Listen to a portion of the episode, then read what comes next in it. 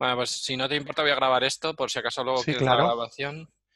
Y nada, pues si quieres comparte tu pantalla y te voy diciendo por tu por tu lado.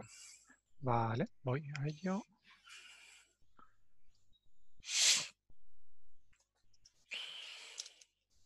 Eh, me dice que lo tengo deshabilitado.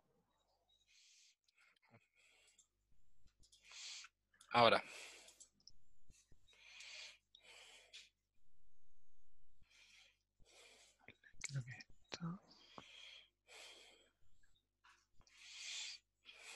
Muy bien. Avísame cuando me veas. Ya, ya te veo tu pantalla. Perfecto. Bueno, mira, aquí tenemos al, al fíbaro que te comentaba. Muy bien. Y nada, tengo poquita cosa. Como puedes ver, estoy todavía en modo aprendiz. Muy Estoy bien. aprendiendo un poco. Bueno, pues a ver, lo primero que te quería contar es eh, que, bueno, pues el, el Z-Wave es un protocolo de domótica inalámbrica, ¿vale? Como ya has podido ver, que funciona en 868 megahercios. Ujú. Ocho- 868 MHz es diferente de los 2,4 MHz, de los 2,4 GHz y los 5,5 GHz que funciona el Wi-Fi. Esto te lo quiero decir, pero mucha gente me dice, pero en, en este punto de la casa tengo Wi-Fi y no me llega el Z-Wave. Es que son cosas diferentes, ¿no? entiendo que eso lo, lo entiendes. Sí. Y, y dentro, bueno, dentro del universo de los sistemas de control, pues están los sistemas de control en bus, el KNX y tal, y los sistemas de control inalámbricos. Y dentro de los sistemas inalámbricos, un poco los que llevan el- la voz cantante serían Z-Wave, Zigbee, Ocean, Bluetooth, y hay algunos más. Y lo primero que habría que exigirle a un sistema de domótica inalámbrica es que fuera mallado y multifabricante. Mallado significa que los nodos, los nodos que van alimentados a, a 220 se ayudan unos a otros, ¿vale? Y multifabricante que se pueden meter eh, en el controlador que tú tienes de diferentes fabricantes y hay compatibilidad e interoperabilidad, ¿vale? Eso pues creo que lo entiendes también. Entonces a día Sí. de hoy, a día de hoy el, el Z-Wave va ganando. Si tú eres informático, sabes un poco, si, vives- si miras por ejemplo en Google Trends, pues Sí. La- las bus- históricamente las búsquedas que se veían de Z-Wave y de Fibaro pues eran parecidas y, y Z-Wave pues mm, llevaba bastante predominio sobre el Zigbee. Ahora no sabemos qué va a pasar, pero bueno, Ajá. para bien o para mal, tu controlador Home Center 3 viene ya preparado para Zigbee, tiene la antena y el chip Zigbee, entonces no lo tienen habilitado todavía, pero bueno, pues con una Sí, por eso también compré directamente el 3, porque digo, mira, a futuro quizás pues tienes también el protocolo de Zigbee. Entonces, El bueno, pues Sí, por para- el tema de IKEA y esas cosas que están, están apostando por ahí, ¿no? Claro. Entonces, por otro lado, eh, bueno, pues para montar una red Z-Wave, lo primero que necesitas es un controlador Z-Wave. Hay diferentes opciones, GIDO, Edomus, hay un montón. Y bueno, pues aquí tú tienes el que es el controlador de Fibaro, ¿vale? El controlador de Fibaro tiene la peculiaridad de que no es dependiente de la nube, es totalmente en local. Y tú tienes la versión Home Center 3. Sabes que hubo un Home Center 1, luego hubo un Home Center 2, luego ha habido un Home Center Lite y ahora en marzo de este año por ahí, este es el Home Center 3. ¿Tú cuándo lo has comprado esto? ¿En abril? Hace un mesecillo, sí, cuando los webinars, cuando diste el webinar de, Vale. de Fíbaro. Vale, eh, sí, antes de que se me olvide, no sé si hablas inglés, pero los señores de Sí. Fibaro están haciendo unos webinars en inglés en el, en el mercado Sí, americano. me, me ha apuntado algunos, lo que pasa es que son muy básicos. Es Ah. decir, lo veo muy, eh, o sea, se meten un poco en la parte de electrónica, pero no se meten en detalle dentro del Fíbaro. Te ha parecido básico. Vale, eh, también, también sabes lo que pasa, que en el mercado americano todavía no tienen el Home Center 3 Ya, también, lo he visto. Y, bueno, pues eso les cuesta. Bueno, pues si tienes eso, nada, entonces continúo. Eh, pues lo que te decía, domótica inalámbrica, domótica mallada, domótica multifabricante. Pues eso te quita un montón de opciones. Y bueno, pues has entrado en el Z-Wave, fenomenal. Te has entrado en el controlador de Fibaro, fenomenal. Ya te he dicho que hasta donde yo sé, este tiene Zigbee y tiene Z-Wave. Lo primero que tienes que hacer, que ya lo has hecho, es pues dar de alta el controlador, login y password y puedes acceder localmente. Aquí yo he visto que estás entrando a hc3.local, pero Sí, bueno, porque lo podría- metido, lo he metido en DNS dentro de mi router bueno, para vale, poder acceder, o sea, para poderle poner certificado. Muy bien, bueno. Esta eso- parte sí la, la controlo muy bien. Vale, entonces, entonces tienes la IP local y luego tienes el Sí. acceso a través de la nube. Tienes el acceso a través de la nube que bueno, lo que ellos proveen es básicamente una pasarela. O sea, si tú sabes montarte una VPN y muchos clientes que tienen Fibaro lo hacen, pues ya te conectarías por VPN a tu casa y podrías acceder a tu controlador. O si quieres a través del servicio Fibaro Cloud, pues lo puedes hacer. No sé si te has creado la cuenta en el cloud. Sí, creo que sí. Y puedes acceder en remoto con la aplicación móvil o con el... Sí, eso sí. Me lo, ha cedido, lo que pasa que lo que sí he visto en el 3 es que todavía la aplicación móvil deja que desear mucho. Ah, tiene un montón de bugs. Pero hay una aplicación nueva también. Sí, en la nueva. Aquí no te permiten usar la antigua. Eh, bueno, Fibaro es que es un poco el estilo Microsoft o antiguo. Ellos lanzan y depuran, ¿no? También son un poco gordos. En ese sentido. pues bueno, también son una empresa potente. No sé si sabes que en el verano del 2018 la empresa Nice, Nice, italiana, de conocida por sus portones, sus motores y tal, adquirió Fíbaro y ahora pertenece al grupo NICE y la adquirió por unos 65 millones de euros. Y de hecho, esa es una de las razones por las que el Home Center 3 no está en el mercado americano todavía, porque el Home Center 3 también ha salido con una antena 433 que le hace compatible con el ecosistema de productos de NICE o de NICE. ¿Vale? Bueno, pues nada, una vez que has entrado en el, en el Home Center, pues tienes ahí una serie de, de menús que, bueno, pues si quieres los podemos ir repasando y podemos ir viendo un poco los detalles. Eh, te, advierto que yo sé de Z-Wave y sé de Home Center, pero Home Center 3 lo he tocado muy poco. ¿eh? No te preocupes, yo eh, lo he bicheado mucho. Vale, tengo, tengo más dudas acerca de lo que es lo genérico de Z-Wave. Por ejemplo, toda la parte de parámetros y de las asociaciones directas, los links y esa parte, que no las controlo más que lo que es el funcionamiento, que más o menos lo tengo más vale. Eh, una, cosa que también podemos hacer, si quieres, es que yo tengo cuenta de instalador profesional de, de Fíbaro y entonces eh, se puede meter tu home center en que yo lo monitoree o lo supervise desde mi cuenta pro. ¿Vale? Si quieres. Y de hecho, eso salió en el último webinar, lo explicaban bien, pues como yo puedo ver, no puedo hacer acciones sobre tu casa, pero se pude mejorar la red mallada y hacer una serie de cosas. lo, hacemos después. Si quieres, vamos viendo menú por menú, pues le das al menú home, el eh, al... de arriba. no, ah, aquí la casita solo sale esto. En la casita pues sale la... Lo que tengo montado. Como una especie, las habitaciones. Como una especie de dashboard y como ves aquí, pues nada, ya te has montado tu casa con las partes de la casa y las habitaciones y, todo. Bueno, esta no es mi casa actual, pero será la futura. Yo estoy planificando todo para la... O sea, ahora mismo está en modo test, total. Vale. Luego, a ver, si quieres tocar más los menús... Tengo ah, que irme aquí, ajustes. Vale, pues ajustes. Ahí, bueno, pues Ajustes de red, pues nada, esto lo... Esto lo tengo trillado. Lo manejas igual que yo, así que no tiene nada. Eh, sabes de redes. La actualización, pues nada, creo, yo tengo aquí el Concenter 2, tiene una actualización pendiente de descargar y vas por la 5.30.45, pues ya está. Eh, yo mi consejo es que siempre que salga actualización la pongas y, bueno, si no quieres experimentar no pongas las betas. Las betas sí que no las recomiendo, ¿vale? Porque a veces te deja actualizar la beta. Y, esto ha mejorado mucho, ¿eh? Hubo un tiempo, sobre todo el paso de la versión de la versión 3 a la versión 4, eh, había veces que poner la actualización era perder la configuración de los dispositivos y había que volverlos a vincular. Entonces, bueno, pues también una precaución antes de hacer la actualización es hacer el backup, hacer una copia de seguridad y, ya está, ¿vale? A ver, siguiente menú, pone conectar las puertas de... Esto es para conectar otro, o sea, para conectar otros home centers. Si tuviera el 2, por ejemplo, lo puedo enchufar a este. Y un 2 o un lite. Esto, si tuvieras una casa muy grande o varias ubicaciones, lo podemos conectar por la LAN o incluso por la LAN extendida, por la WAN. Da igual que estén a 50 metros o a 5.000 kilómetros, ¿vale? lo, que hace, lo que hace es que trabajan los dos por IP solidariamente y te aparecen todas las estancias y todos los dispositivos, ¿vale? Tienes que entender que cada uno de los controladores montan su propia red Z-Wave con su Home ID y, sin, y su Node ID y, a través de la LAN se sincronizan, ¿vale? Yo creo que esto lo, lo entiendo. No es mi caso, es un piso.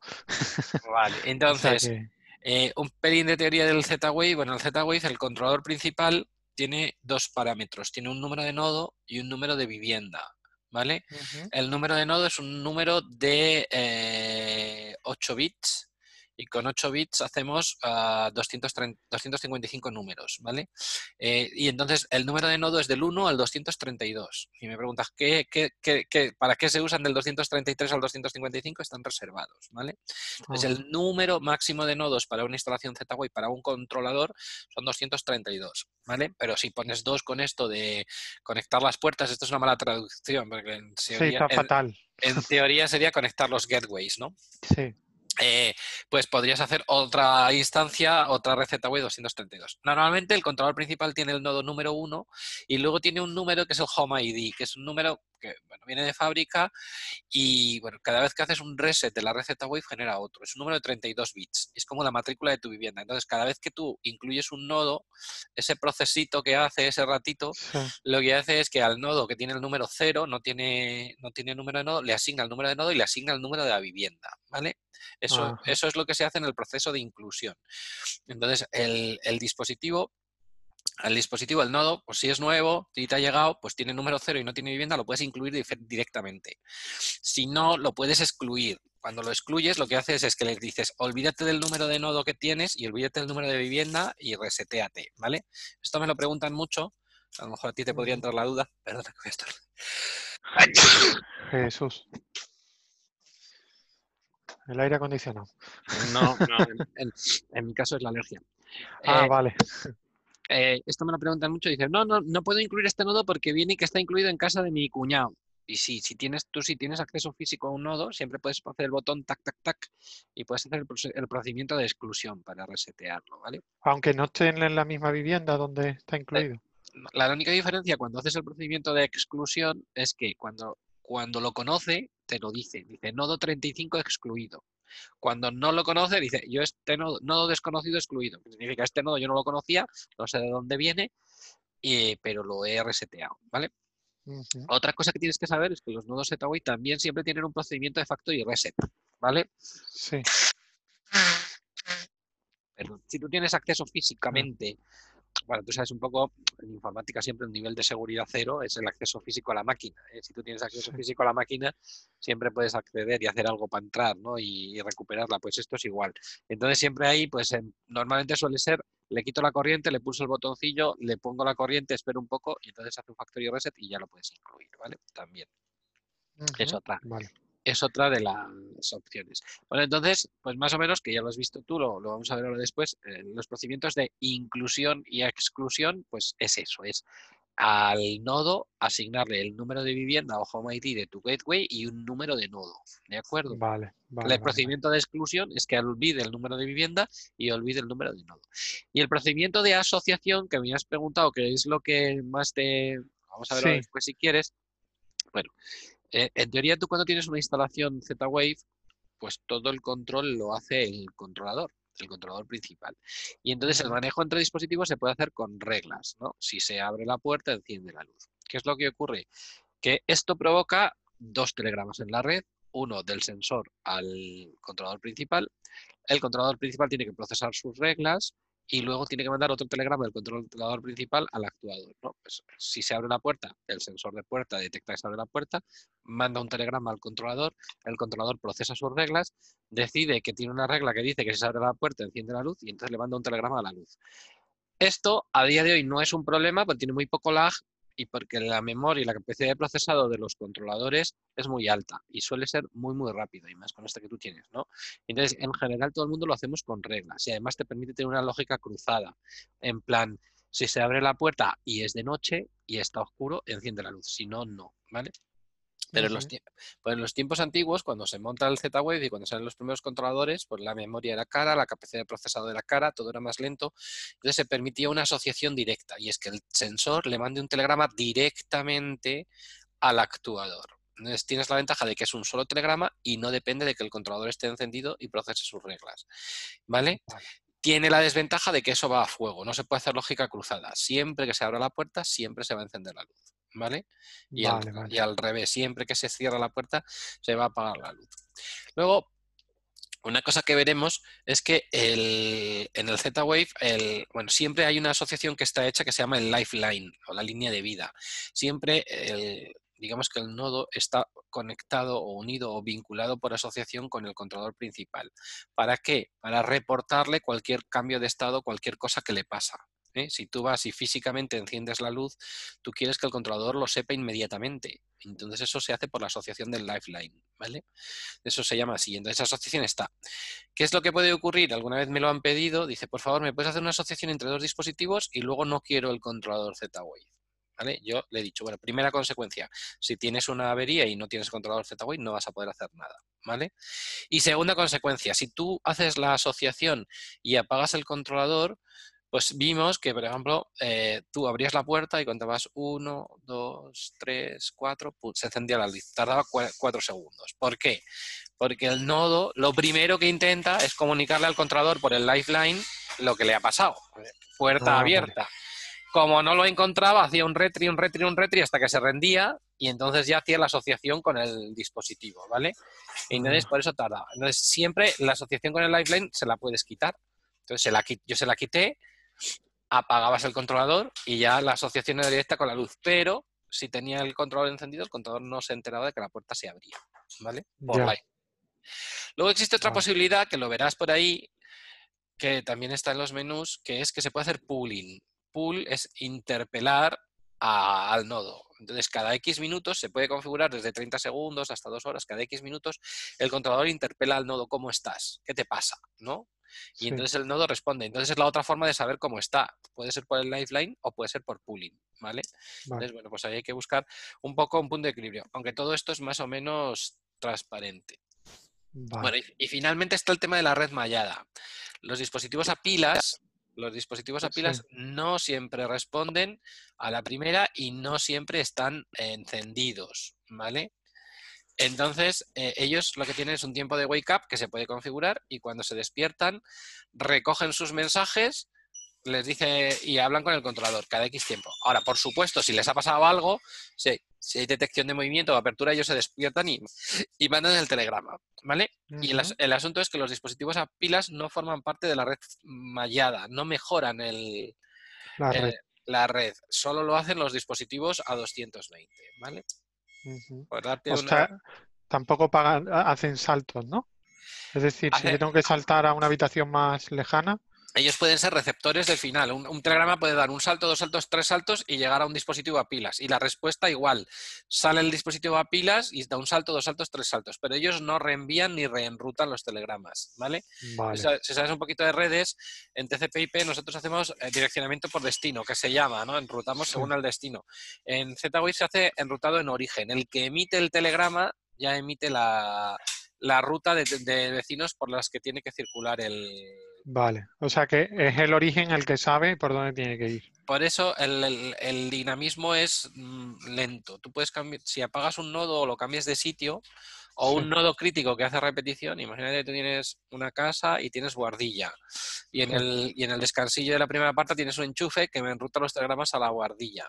Pues si pierdo, si cojo ese enchufe y lo bajo al salón, probablemente pierdo los nodos de la guardilla y probablemente hasta que no se rehaga la red no se va a dar cuenta de que lo tiene al lado y no funciona inmediatamente. Esto me lo preguntan mucho también. Ah, vale. Hay que rehacer la red o se tiene que dar cuenta. Más o menos tarda como 15 minutos. Lo vamos a ver ahora después, ¿vale? Vale.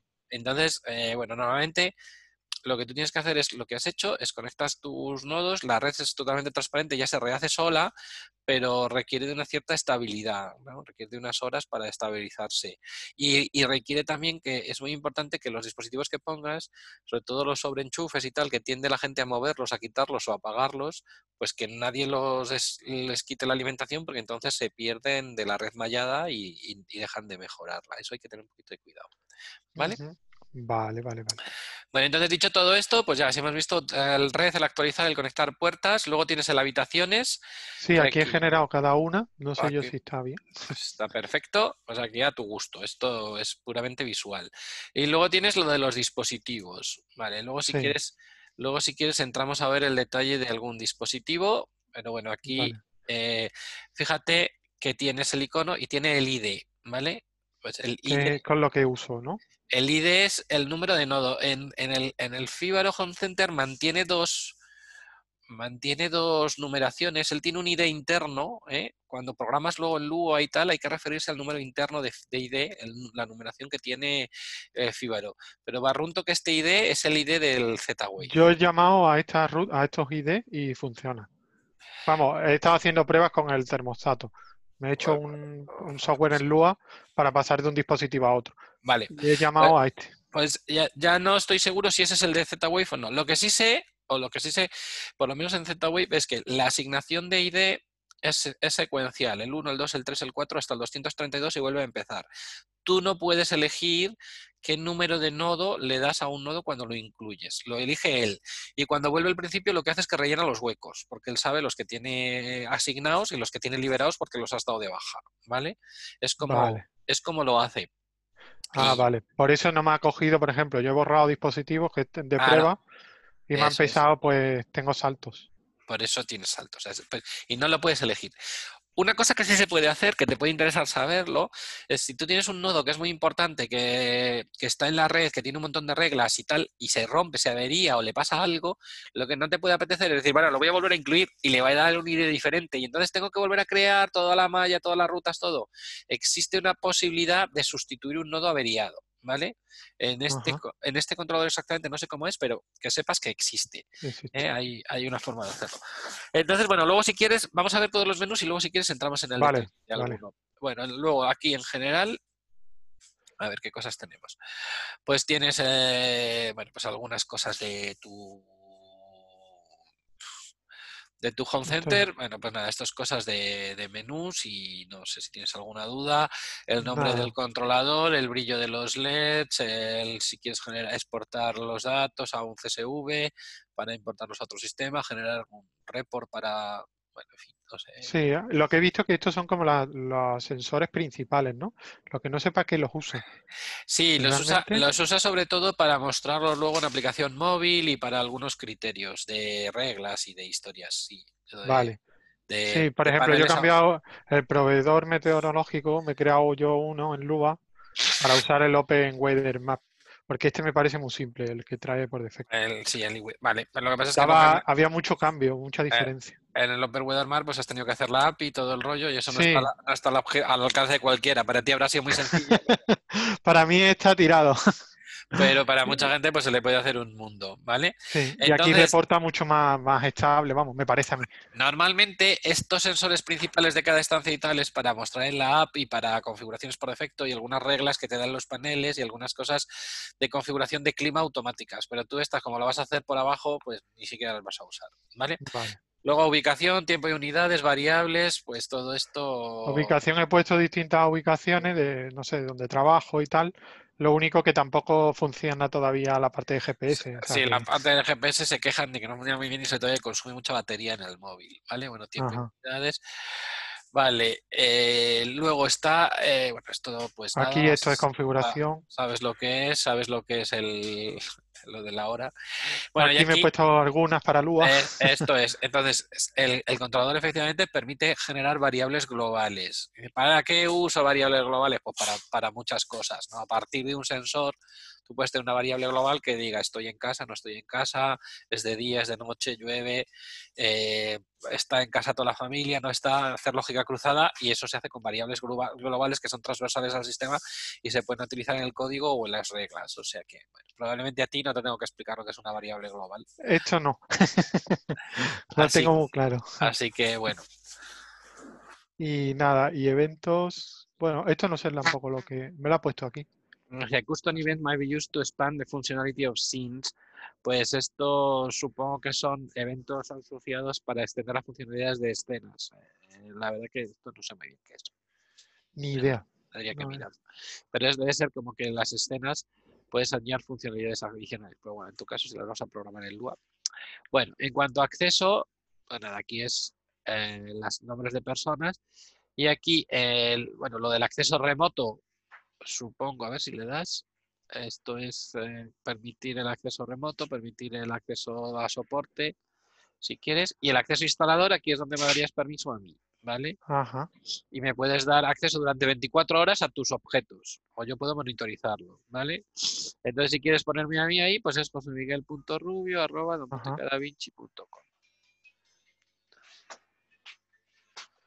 José Miguel punto rubio. Rubio arroba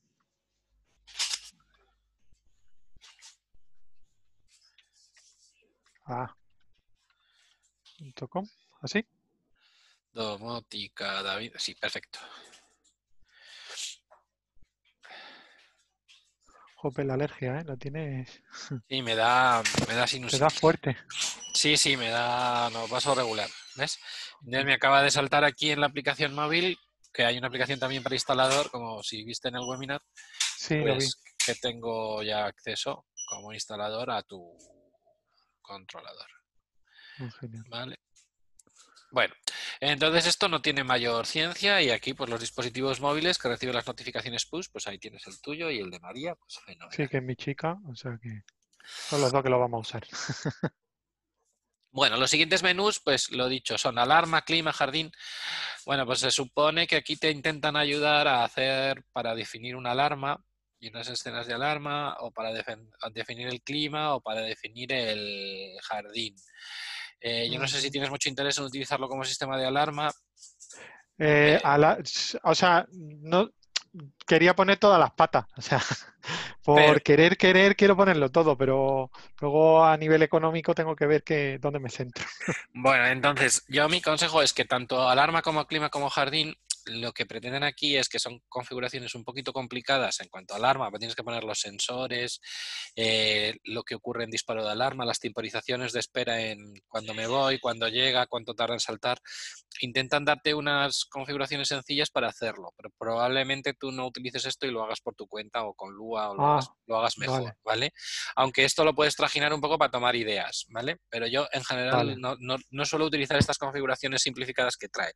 Con el clima es un poco lo mismo, pues te pregunta o puedes hacer termostatos, puedes hacer una- un criterio horario y aquí es donde toma las temperaturas esas que te decía de referencia de cada estancia, ¿no? porque una estancia puede tener varios sensores de temperatura, entonces, Sí. pues, ves, te, te viene ya preconfigurado las tranchas horarias y encender o apagar, entonces para cada habitación. Puedes decidir quién es el sensor de temperatura, quién es el actuador de clima, frío, calor y puedes hacer aquí una configuración sencilla y ya te lo dan prehecho. Probablemente tú, pues en un momento dado, si sabes programar, pues déjame que voy a hacer un código en Lua y acabemos. antes". Pero bueno, esto Vale. Sí, lo que he visto también es que no, no interactúa con, con los dispositivos virtuales. Es decir, como voy a meter el aire acondicionado también, claro, eh, no me Bueno. vale porque solo me funciona para la calefacción. claro, y entonces para interactuar con el aire acondicionado probablemente lo tengas que hacer por código. Por, por código sí o sí. Claro. Es lo que he visto, vamos, porque en cuanto le doy a refrigeración, por ejemplo, lo intento aplicar y me dice que los dispositivos no funcionan. Le doy a detalle y me dice que esto solo funciona para calefacción o apagado. Claro, porque bueno, claro. pues es la, la funcionalidad simplificada que tienen. También Sí. como estos vienen de zona fría. Bueno, entonces nada. No les eh, importa el, el calor. Con, con el jardín, pues es un poco lo mismo, porque aquí en el jardín, pues lo que es, lo que te intenta ayudar es eh, a definir unas zonas de riego y unos horarios, incluso si riega o no riega en función meteorológica, de nuevo lo puedes hacer tu programa, Ujú. ¿vale? No es mi caso, no hay jardín. En Madrid Eh, son pisitos. En cuanto a escenas, Bueno, aquí está jugando un poco. vale, pues las escenas han quitado, había una especie de Wizard o Magic para hacer escenas muy fácil tipo if then. Sí. En la- versión 3 lo han quitado y las escenas se pueden hacer por blocas o programando en Lua. Entonces, bueno, pues si ya has tomado el camino de Lua y sabes programar, pues no... Sí, estoy, o sea, lo único que he hecho por ahora, ay, esto lo tengo que actualizar porque la web porque se queda pillada. Pues ahora mismo lo que he hecho es coger el termostato y ver, según los cambios que haga en el termostato, pues tomar decisiones. Vale, Mi pues idea más a alto nivel sería eh, que según la temperatura del termostato y según si estamos en invierno o verano, pues actúe al aire acondicionado o actúe al suelo radiante, que es lo que quiero hacer. para, para que te hagas una idea, mira, cuando yo hablo con los de Nice, Fíbaro España, cuando hablo con el director comercial y tal, ellos tienen un técnico de soporte muy majete, un chaval Sí. joven, y dice que le desespera, dice, porque es que cualquier cosa que le mandes, él ya lejos de abrir el blog blog se pone a tirar código, pero es que claro, los que los que os sentís cómodos con el código, pues es que no, que no te den bloques, te, te den esto. Claro, ¿no? Yo uso el bloque para ver cómo, o sea, dónde tengo que llamar. O sea, aquí pongo lo que quiero y lo Ah, convierto a Lua. Pero más que nada para saber cómo tener que llamar las variables, llamar a Eh, eso la temperatura. Entonces, bueno, creo que con esto más o menos te arreglas. Sí. Eh, O sea, más que, más que otra cosa, eh, pues es ir probando y, y jugar con ello. O sea, que esta parte, lo único que eso sí, ya necesita mucho tiempo para hacer esto. Bueno, es un hobby como otro cualquiera. Sí, sí. Bueno, lo Luego siguiente. he, he metido algunas para, para probar, que por ejemplo, estas que, que son, que juegan con variables, todavía el, el Home Center tiene que tener algún problema, porque, por ejemplo, estas son muy, bas- muy básicas de, en bloque. Aquí lo que le he puesto que si cambia lluvia, pues que me manda una notificación y me cambia una variable. Pues esto no funciona, por ejemplo.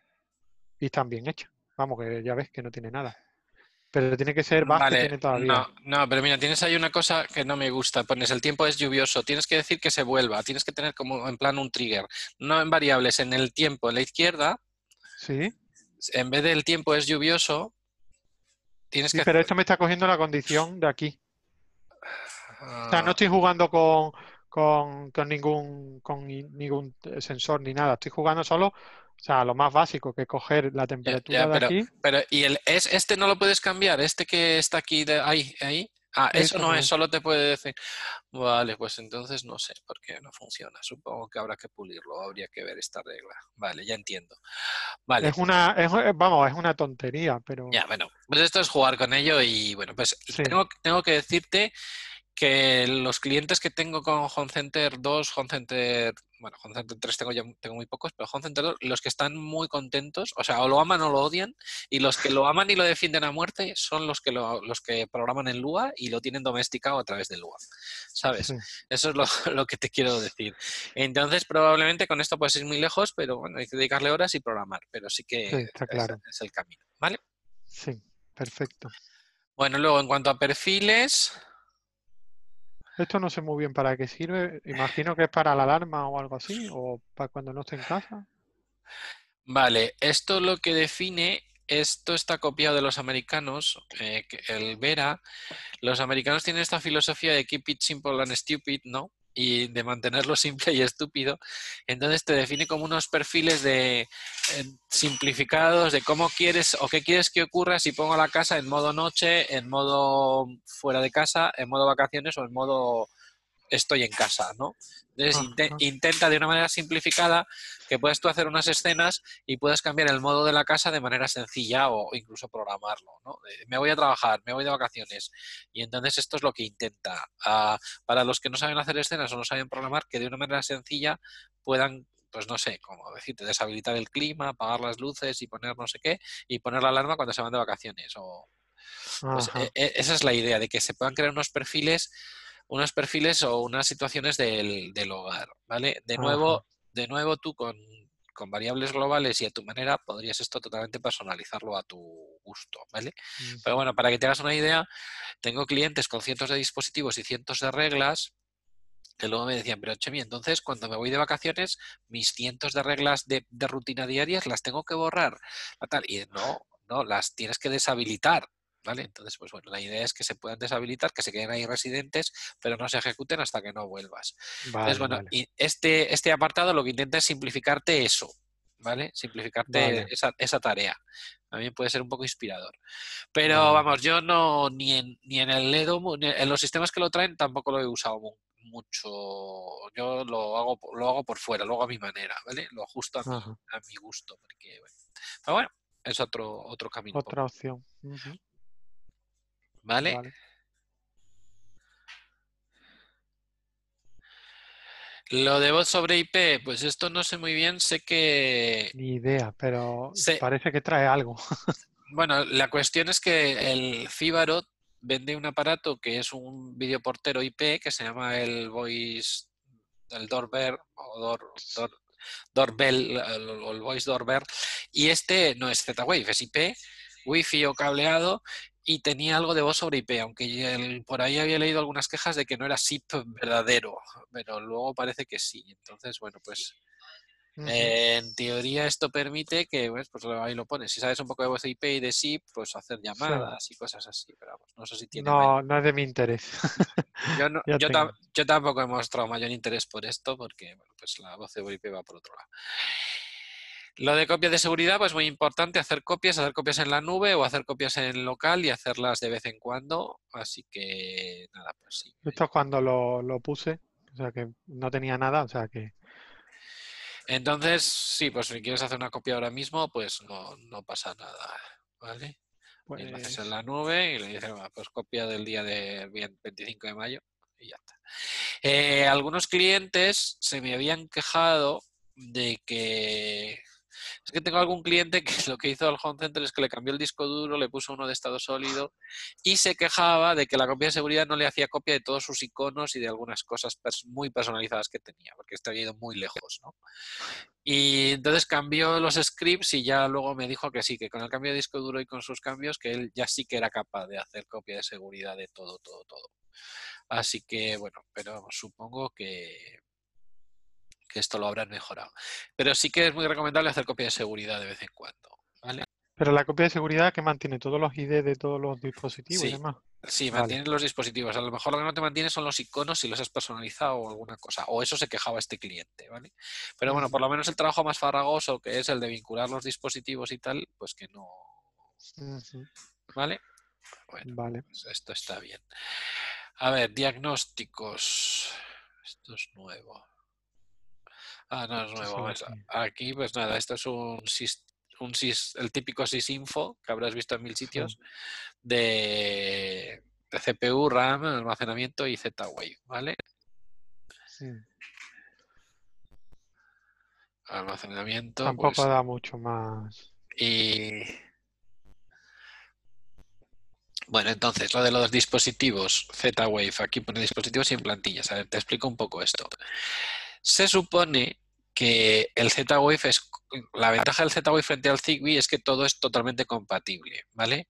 El, como te decía antes, el Z-Wave a nivel de capa de red utiliza 868 MHz, a nivel de capa de física, a nivel de capa de red se define todo en, a nivel de capa de, de, enrutamiento y tal. Y a nivel de capa de aplicación, el Z-Wave tiene una cosa que llaman las clases de comandos. Cada dispositivo tiene las clases de comandos, una jerarquía donde cada dispositivo dice, pues yo soy un binary switch, yo soy un dimmer switch, yo soy... Y dentro de eso, pues va, va o soy un dispositivo multisensor y dentro de la jerarquía tú puedes apelar a la clase de comando para interpelarle o, leer o escribir un valor, ¿vale? Eh, es, es, así de sencillo. Cuando tú certificas un dispositivo Z-Wave, las clases de comando son públicas. ¿Vale? Entonces, ¿qué es lo que ocurre? Que va a las costillas del controlador el hecho de que cuando tú integras un dispositivo, eh, le lea todas las clases de comando, las interprete correctamente y las implemente correctamente. Entonces, no es que el dispositivo no sea compatible, sino que no esté por lo que dice ahí, que no tenga la plantilla que no esté implementado correctamente en el controlador, ¿vale? Para que te hagas una idea, en Zigbee el problema que ha habido es que a nivel de capa física utilizan 2,4 GHz, que es la misma que la Wi-Fi y el Bluetooth es una red más saturada. A nivel de capa de red utilizan el estándar del IE-Cubo, el 802.15, ¿eh? sabes que el Wi-Fi es el 802.11, pero utilizan el 802.15, que bueno, eso para bien o para mal lo definen en el, en el IE-Cubo y ya está. Y luego a nivel de capa de aplicación te dejaban hacer lo que querías y la gente que hacía soluciones propietarias, ¿vale? Entonces por eso no siempre hay compatibilidad con el Zigbee, porque a nivel de capa de aplicación cada uno hacía lo que le daba la gana y no lo publicaba.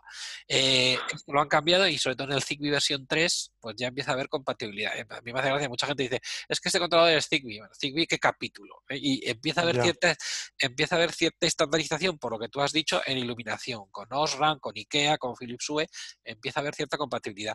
Pero todavía con las persianas y con los dispositivos complejos tipo termostato y tal, es un, es un infierno. Pero dispositivos simples, tipo sensores de apertura, luces y tal, con, también con Xiaomi y tal, empieza a haber una cierta homogeneidad, ¿vale?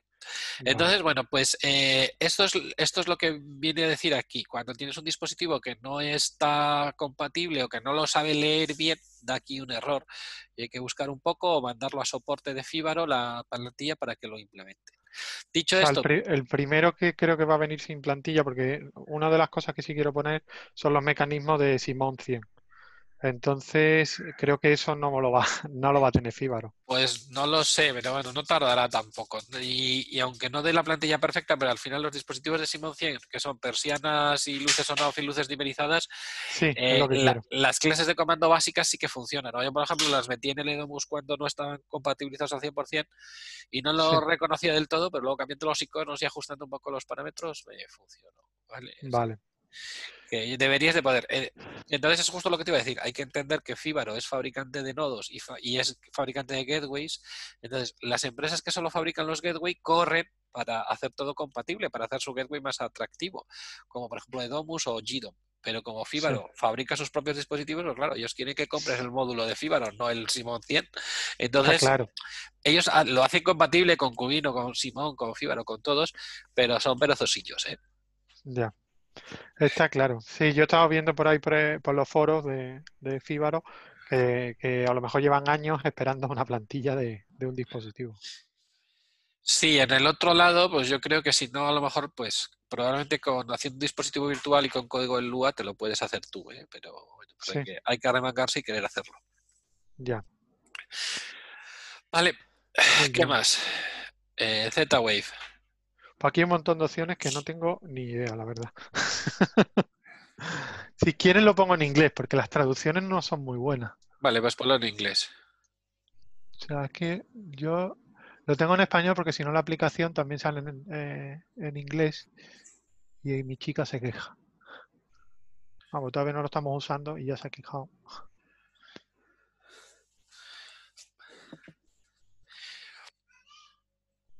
Vale, dice reconfigure all device. Force reconfigure all non-battery power device. Bueno, pues esto es lo que va a hacer. Mm,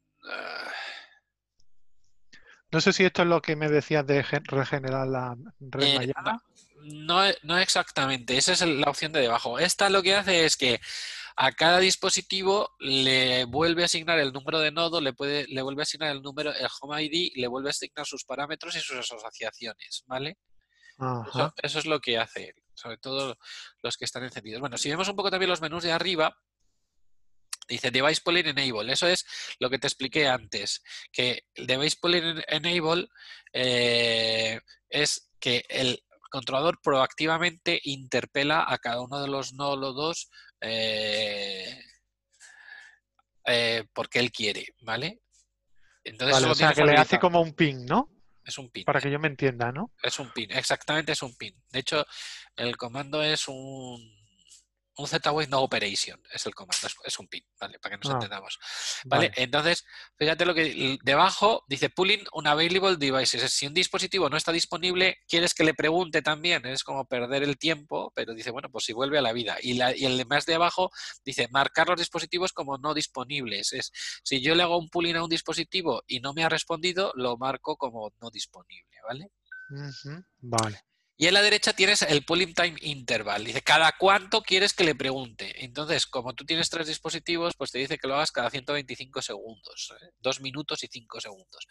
¿Por qué? Porque al final el pulling genera tráfico. Entonces, pues tienes que buscar un equilibrio entre interpelar y, no saturar el tráfico, ¿vale? Entonces, bueno, pues esto, esto pues un poco a tu gusto. Bueno, entonces lo de reconfigure devices, ya te lo dije, aquí el siguiente es reconfigure eh, eh, eh, eh, la red mallada. Y entonces esta lo que hace es que interpela a todos los nodos y les pregunta, bueno, ¿tú qué número tienes y qué vecinos ves? Y a partir de ahí el controlador monta la red mallada. Entonces, si, por ejemplo, has hecho un despliegue, has añadido un nodo nuevo o ves que algo no funciona bien, puedes forzar a un dispositivo en concreto a que te diga sus vecinos y a, reconfigurarle sus rutas, si un dispositivo pues, ha vuelto a la vida o lo has cambiado de sitio, o forzar toda la red o forzar toda la red, pero solo los dispositivos alimentados. ¿Vale? ¿Por qué esto? Porque, claro, los dispositivos a pilas hay que esperar a que se despierten. Entonces, pues bueno, esto es lo que hay que hacer, de, bueno, pues de vez en cuando si quieres para reconfigurar la red. ¿Vale? Vale. Luego, eh, bueno, pues si esto, bueno, pues supongo cuando vayas a tu nueva casa, despliegues los nodos, pues... sí, ahí sí tendré que hacerlo. El Ahora mismo está cada uno... El, el, primer día, pues le das ahí a reconfigure y ya está, ¿vale? Luego, el broadcast, el, el NIF, el Node Information Frame, el Node Information Frame es un, un, eh, un telegrama que puede mandar el controlador o puede mandar los nodos, donde lo que el Node Information Frame manda el número de nodo y el home ID para que sepas a qué. re- Entonces tú puedes hacer un broadcast y dices, bueno, enteraros todos, soy el controlador principal y este es el número de home ID. Pues puedes hacer un broadcast. También se puede provocar que los nodos hagan un, que manden un NIF, ¿vale? Es algo, eh, desde el lado del nodo es algo parecido a un ping o un pooling, pero normalmente el, el- Vale. el nodo lo que manda es un, un NIF, ¿vale? Vale.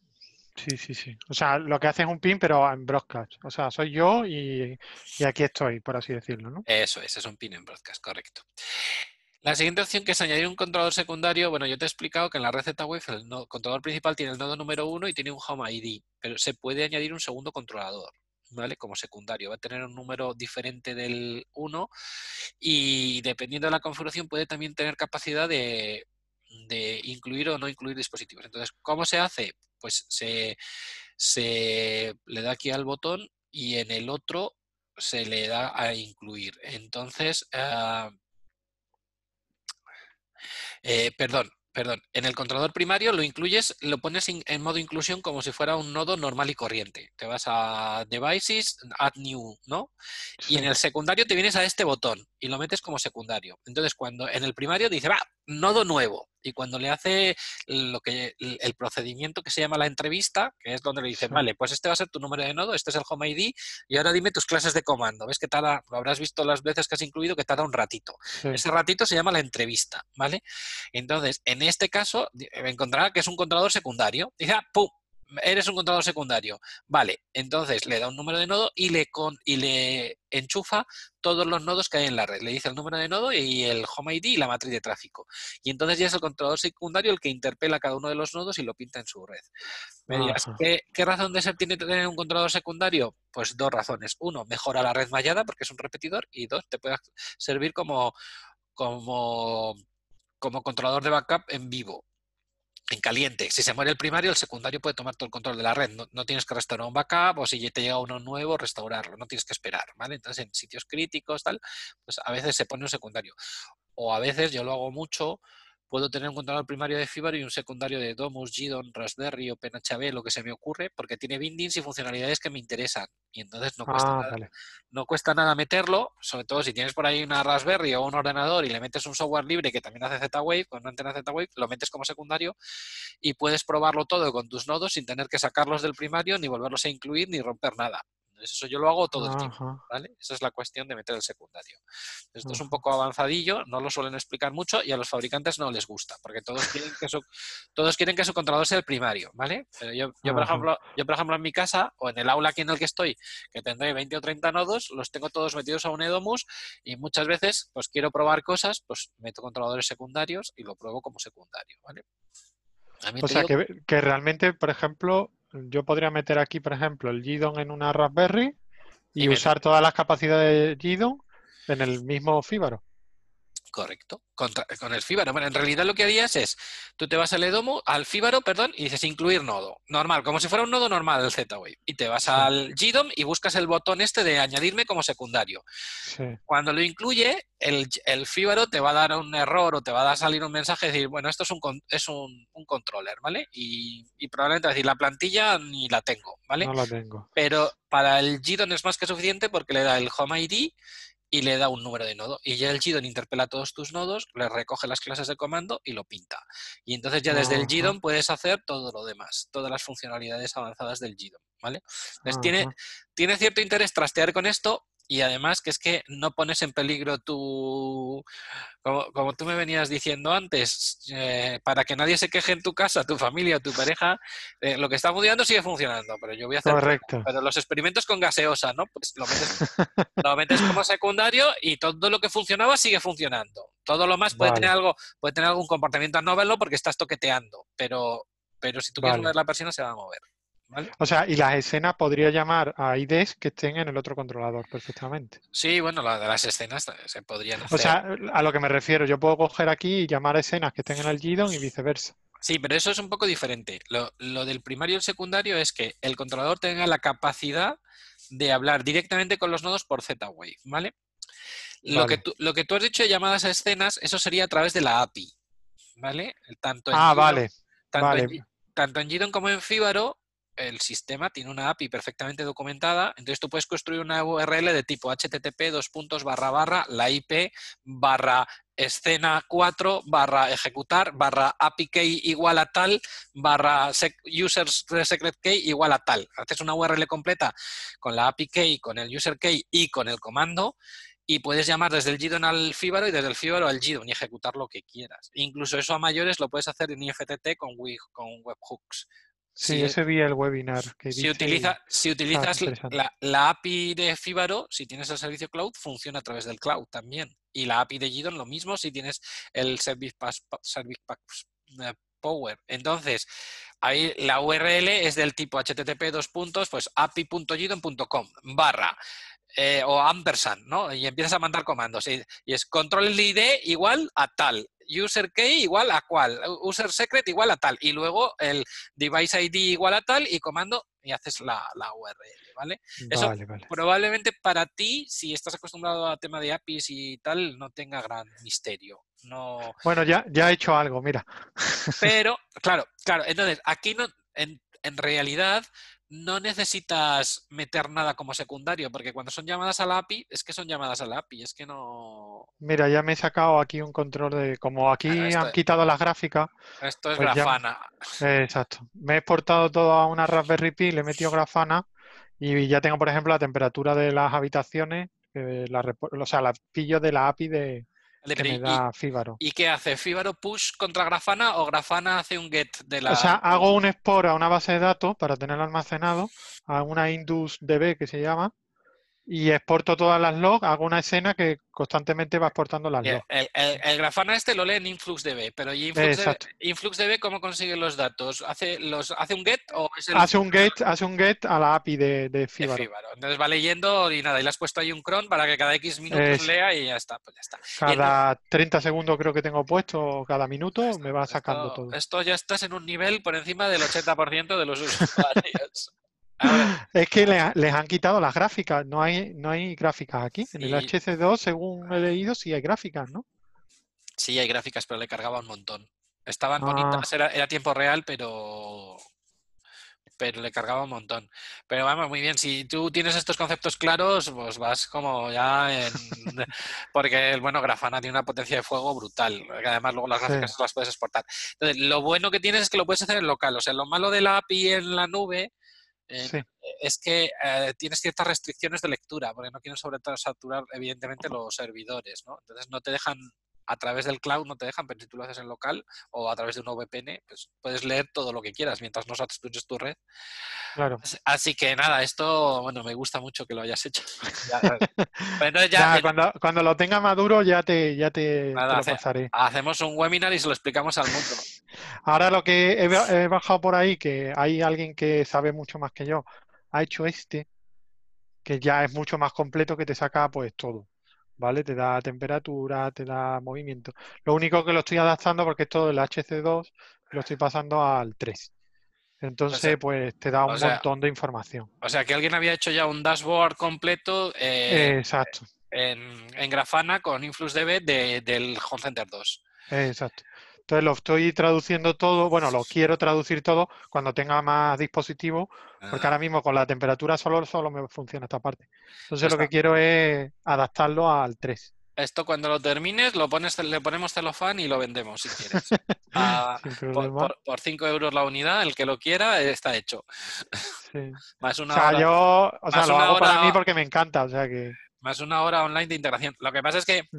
pues hay un montón de conceptos que no están al alcance de cualquiera. Imagínate, hay muchos usuarios que saben meter un Home Center 2 y lo tienen dominado, pues no saben quemar una Raspberry, montar un Linux, por supuesto no saben montar un InfluxDB, no saben montar un Grafana, no saben pegar el claro. Grafana con el InfluxDB, no saben forzarle a que el InfluxDB lea los datos a través de la API.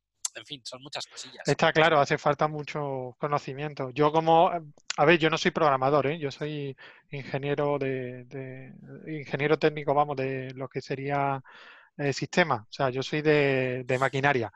Pero bueno, lo he estudiado, me gusta y, Pues y yo, le doy.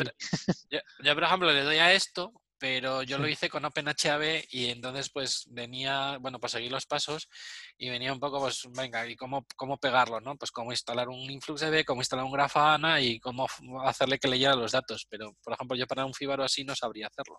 Pero bueno, todo es arremangarse. Es intermedio, poner una capa intermedia que te lo va recolectando de la API, o sea que no tiene más.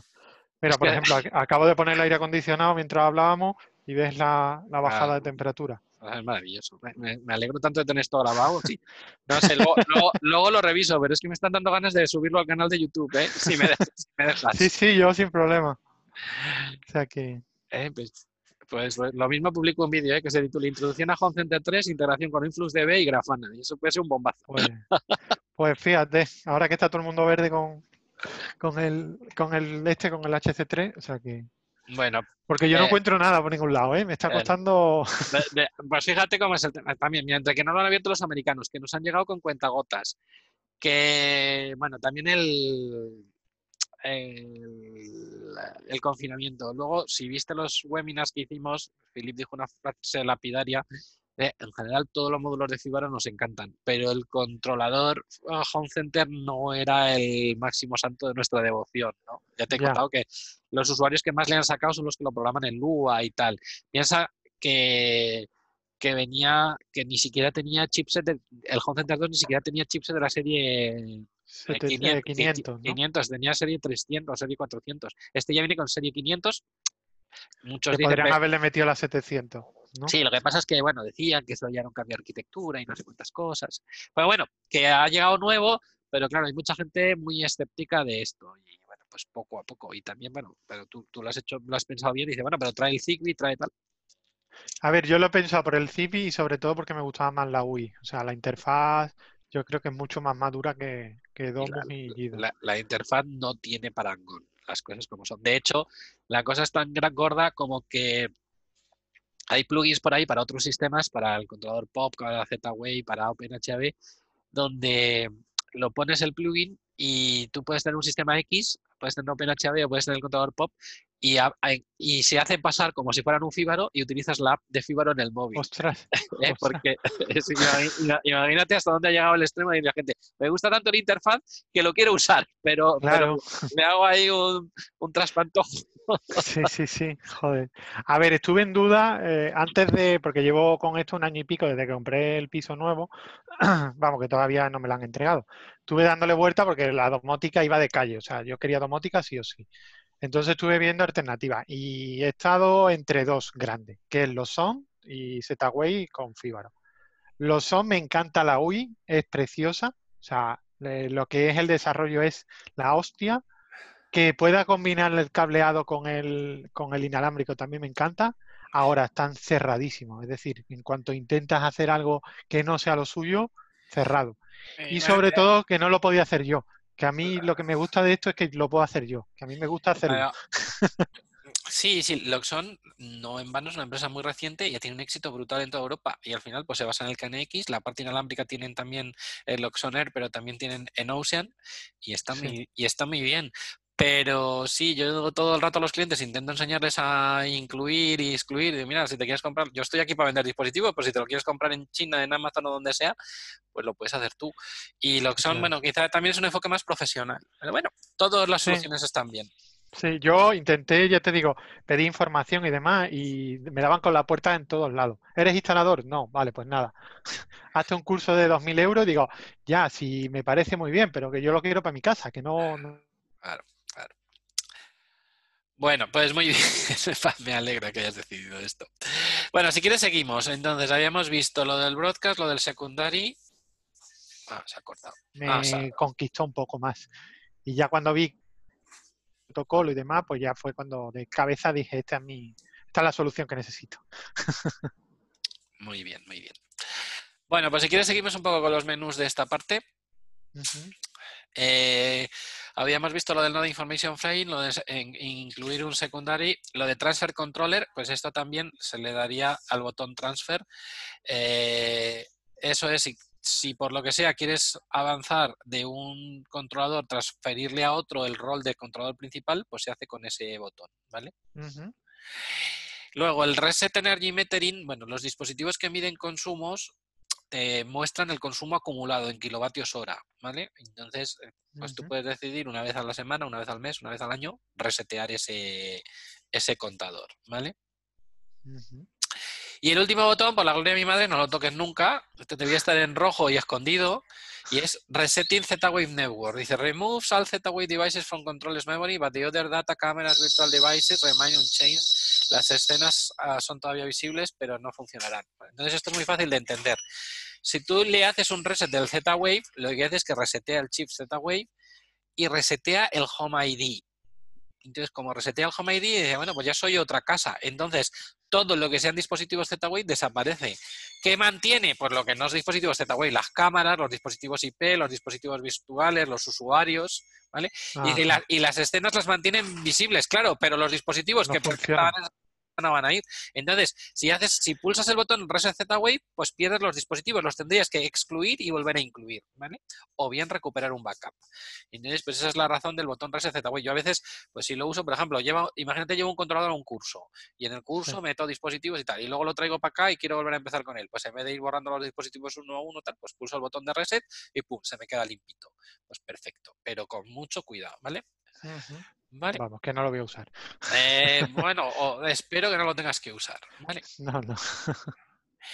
Bueno, pues dicho Vale. todo esto, no sé si hay más menús por aquí abajo a la izquierda que quieres que veamos o los de arriba a la derecha. o si Aquí no, es para abrir el para abrir la- el debug y ver lo que está haciendo por detrás.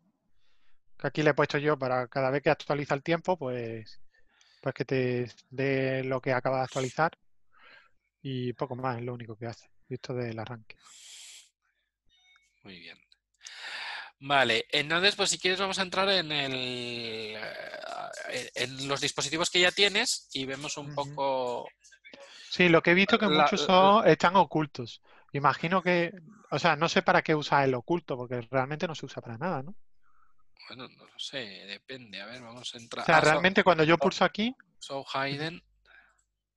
no sé si ves que aparece como el Z-Wave Device, realmente lo que usa son la, cada uno de los aspectos que tiene Claro. el dispositivo. Va- Vamos a ver, eh, esto te lo intentaba explicar un poco antes. Un dispositivo, un device, tiene un Home ID y un Node ID. Y luego tiene una serie de clases de comandos que hacen cosas. Eso también, eh, digamos que en otros ah, controladores lo llaman canales. Ese- Entonces tú puedes tener un módulo que haga humedad, por ejemplo, ese sesón de puerta hace humedad, temperatura y, y detector de calor, ¿no? Y, luego pues tiene como el dispositivo padre. Entonces, claro, a él solo le interesa mostrarte los canales. Entonces, por eso te esconden los dispositivos padre, vamos a decir, que son como la cajita de cartón sin configurar, ¿lo ves? Vale, E- vale. Esa es un poco la, la razón. Esto oh, hay controladores que lo hacen mejor y controladores que lo hacen peor. Pero, por ejemplo, una cosa que ocurre muchas veces es que metes un módulo de dos canales de electricidad, un módulo doble, y te aparecen tres objetos. Y, y ya rápido llamada. Oye, que me han aparecido tres, esto está mal. No, no está mal. Es el objeto padre y luego Sí. los dos canales hijos. Y entonces simplemente ocultas el objeto padre y ya está. ¿vale? Es, es así. Bueno, entonces si quieres podemos entrar en, en el que quieras. Pues no sé, aquí. Solo tienes dispositivos Z-Wi-Fi a pilas, ¿sabes? Tienes el termostato. Tengo estos dos a pila y este que es un termostato. Este estoy- son todos de prueba, ¿eh? O sea, realmente eh, los he comprado de pruebas en...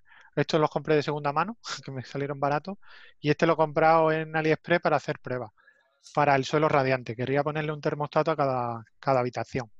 Entonces quería usar el termostato este para cada habitación. Que esto es un poco también lo que me gustaría que me, me echaras un ojo a ver qué, qué me recomiendas.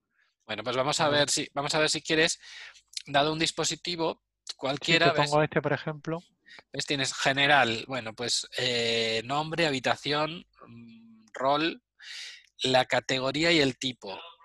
La categoría y el tipo son muy importantes, porque luego para el asistente vocal, para los asistentes vocales y para cómo te los clasifica en la app, es muy importante que esté bien clasificada la categoría y el tipo, ¿vale? Ah, vale, que es para eso. Claro, Eh, yo no lo sabía. Es para eso.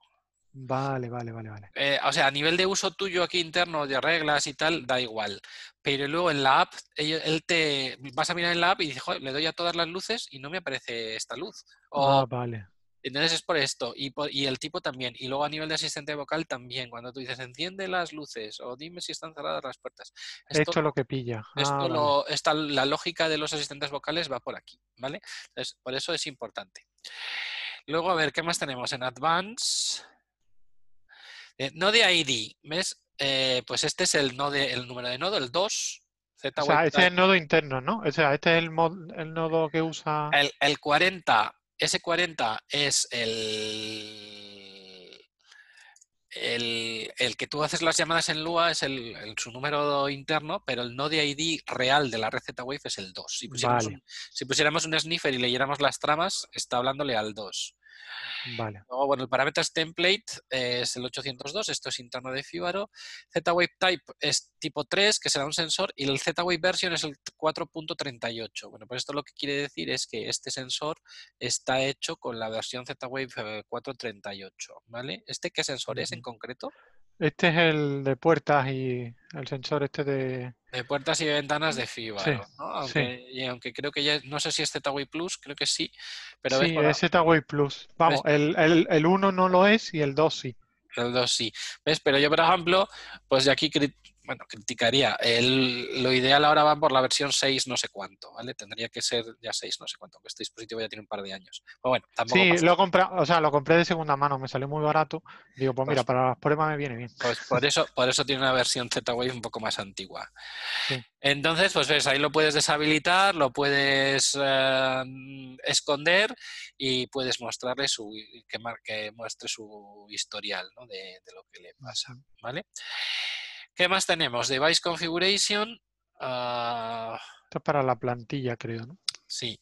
Entonces, eh, Reconfigure Device es configura el, el, dispositivo del todo. Lo que viene a hacer es que hace una exclusión e inclusión, ¿vale? Ajá.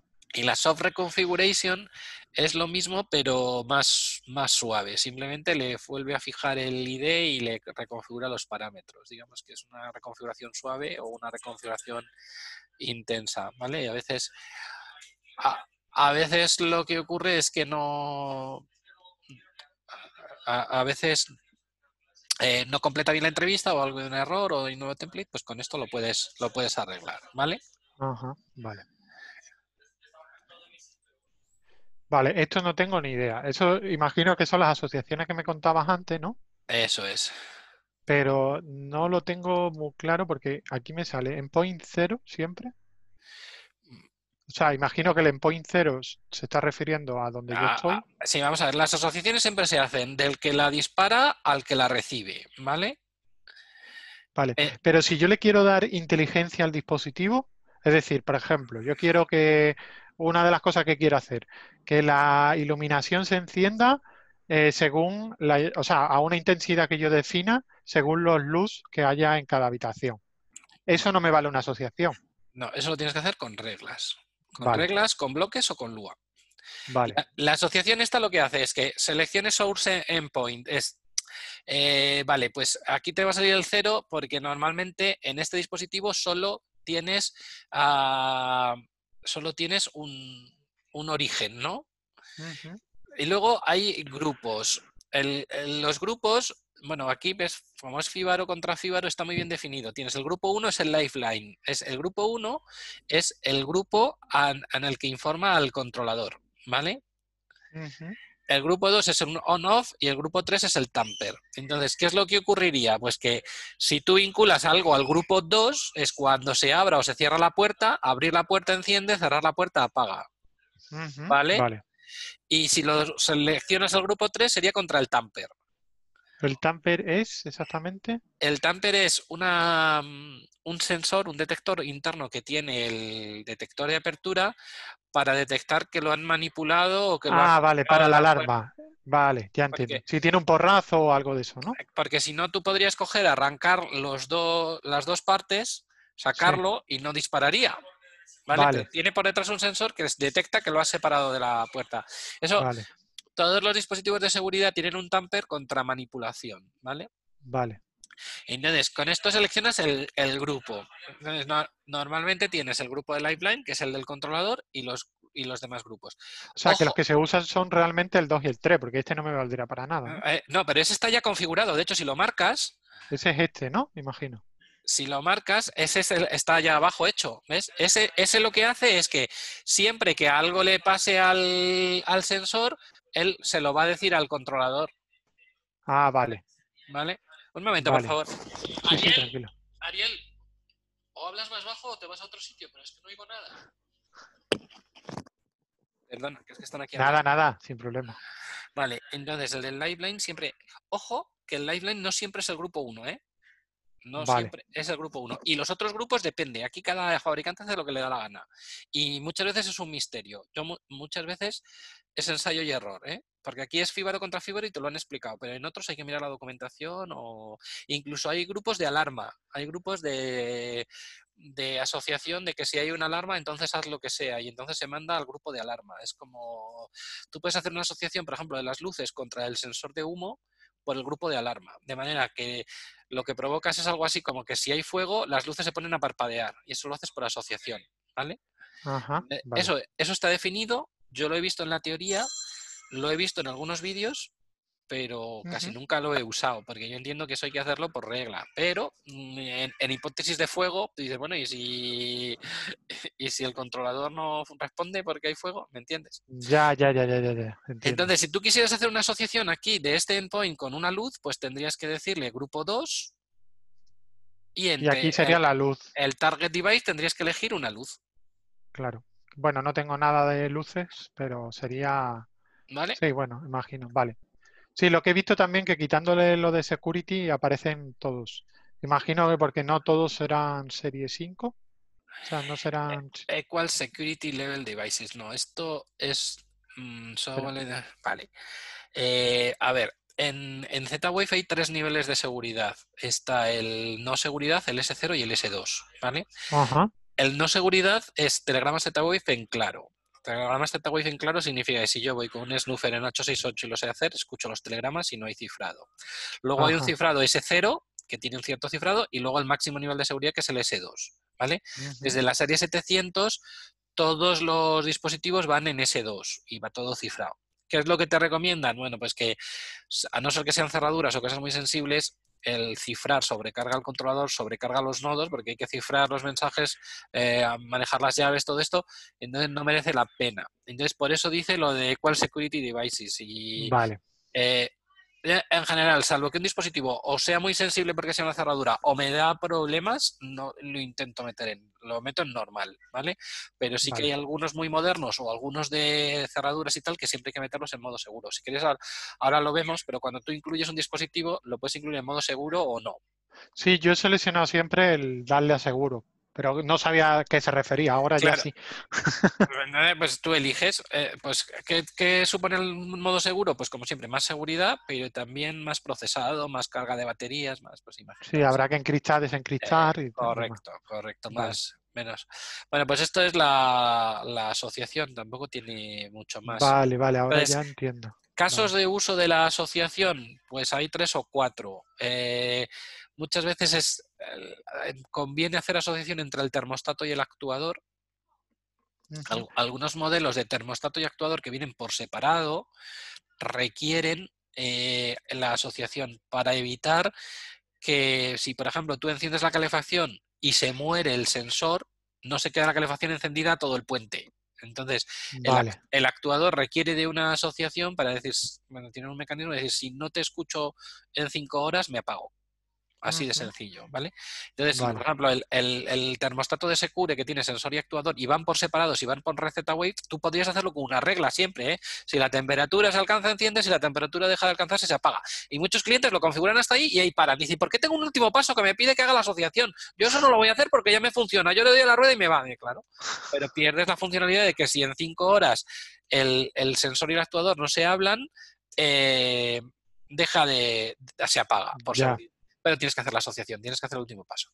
Otros escenarios, pues en pulsadores de encendido, en algunas veces nos han pedido un pulsador en un sitio, en un spa, en un sitio pegado en un cristal o lo que sea, para encender o apagar una luz y no quieren que, que quieren que sea muy rápido y que no dependa del controlador, pues ya está, se hace por asociación. Ajá, A- vale. alguno- algunos que nos han pedido también que sea muy, muy rápido el encendido en detección de movimiento, pues se hace por asociación. En fin, hay que saber manejarlo. Yo lo uso muy poco y lo veo como una cosa histórica, ¿vale? Porque ya- de- si tú haces las reglas por lag y tienes optimizado tu red y tal, prácticamente entras en el pasillo y prácticamente inmediatamente tienes la luz encendida. pero bueno, para gustos hay Ya. colores. A ver, la idea mía de domotizar es más que nada para darle inteligencia a la casa. De esta manera se la quito. Es decir, a mí lo que me gustaría es, oye, si yo qué sé, por ejemplo, la temperatura, si veo que fuera hace, hace buena temperatura, pues que me abra las ventanas, que no me encienda la calefacción directamente. Mira, yo, yo siempre digo que el sistema domótico ideal, o a mí lo que me vuelven loco, son los sistemas desatendidos. Un satélite es un sistema desatendido. De hecho, es tan desatendido que vale miles de millones ponerlo en el espacio y luego no podemos ir a tocarlo, ¿no? Entonces, se- lo curran en tierra mucho. Pues la idea de la casa es igual. Una casa perfecta no tendría que tener una ruleta de termostato ni nada. Y a mí no me preguntes. eh, búscate la vida, si hace frío, si hace calor, si estoy en casa o no estoy en casa. ¿Me, me entiendes? Entonces, sí, es- sí. ese es mi criterio de diseño, de sistema desatendido. Yo siempre digo que en el primer día en mi casa, cuando puse las persianas, la gente las miraba como bobos. Ahora ya nadie mira por ellas jamás y nadie volvió a tocar una tecla de subir-bajar, porque ellas viven solas, saben cuándo tienen que subirse y cuándo bajarse, y nadie las volvió a tomar en consideración. Pues eso es lo ideal, eso es el sistema Está desatendido. claro. Entonces, efectivamente, la asociación te da cosas, pero te quita cosas. Y te quita la lógica cruzada. Si quieres, esto ya lo has visto, la asociación, si le haces un on-off a la luz, en, apertura de puerta enciende, en cierre apaga. Pero no le puedes meter una lógica extra de decir, ya, pero yo no quiero que esto ocurra si yo no estoy en casa, porque si yo no estoy en casa, lo que quiero es que me salte la alarma. O no quiero que esto ocurra si realmente ya hay luz en el pasillo. Entonces, to- todo esto es mejor hacerlo por programación. ¿Vale? Vale, vale, vale. Genial. Vale, pues entonces me queda claro.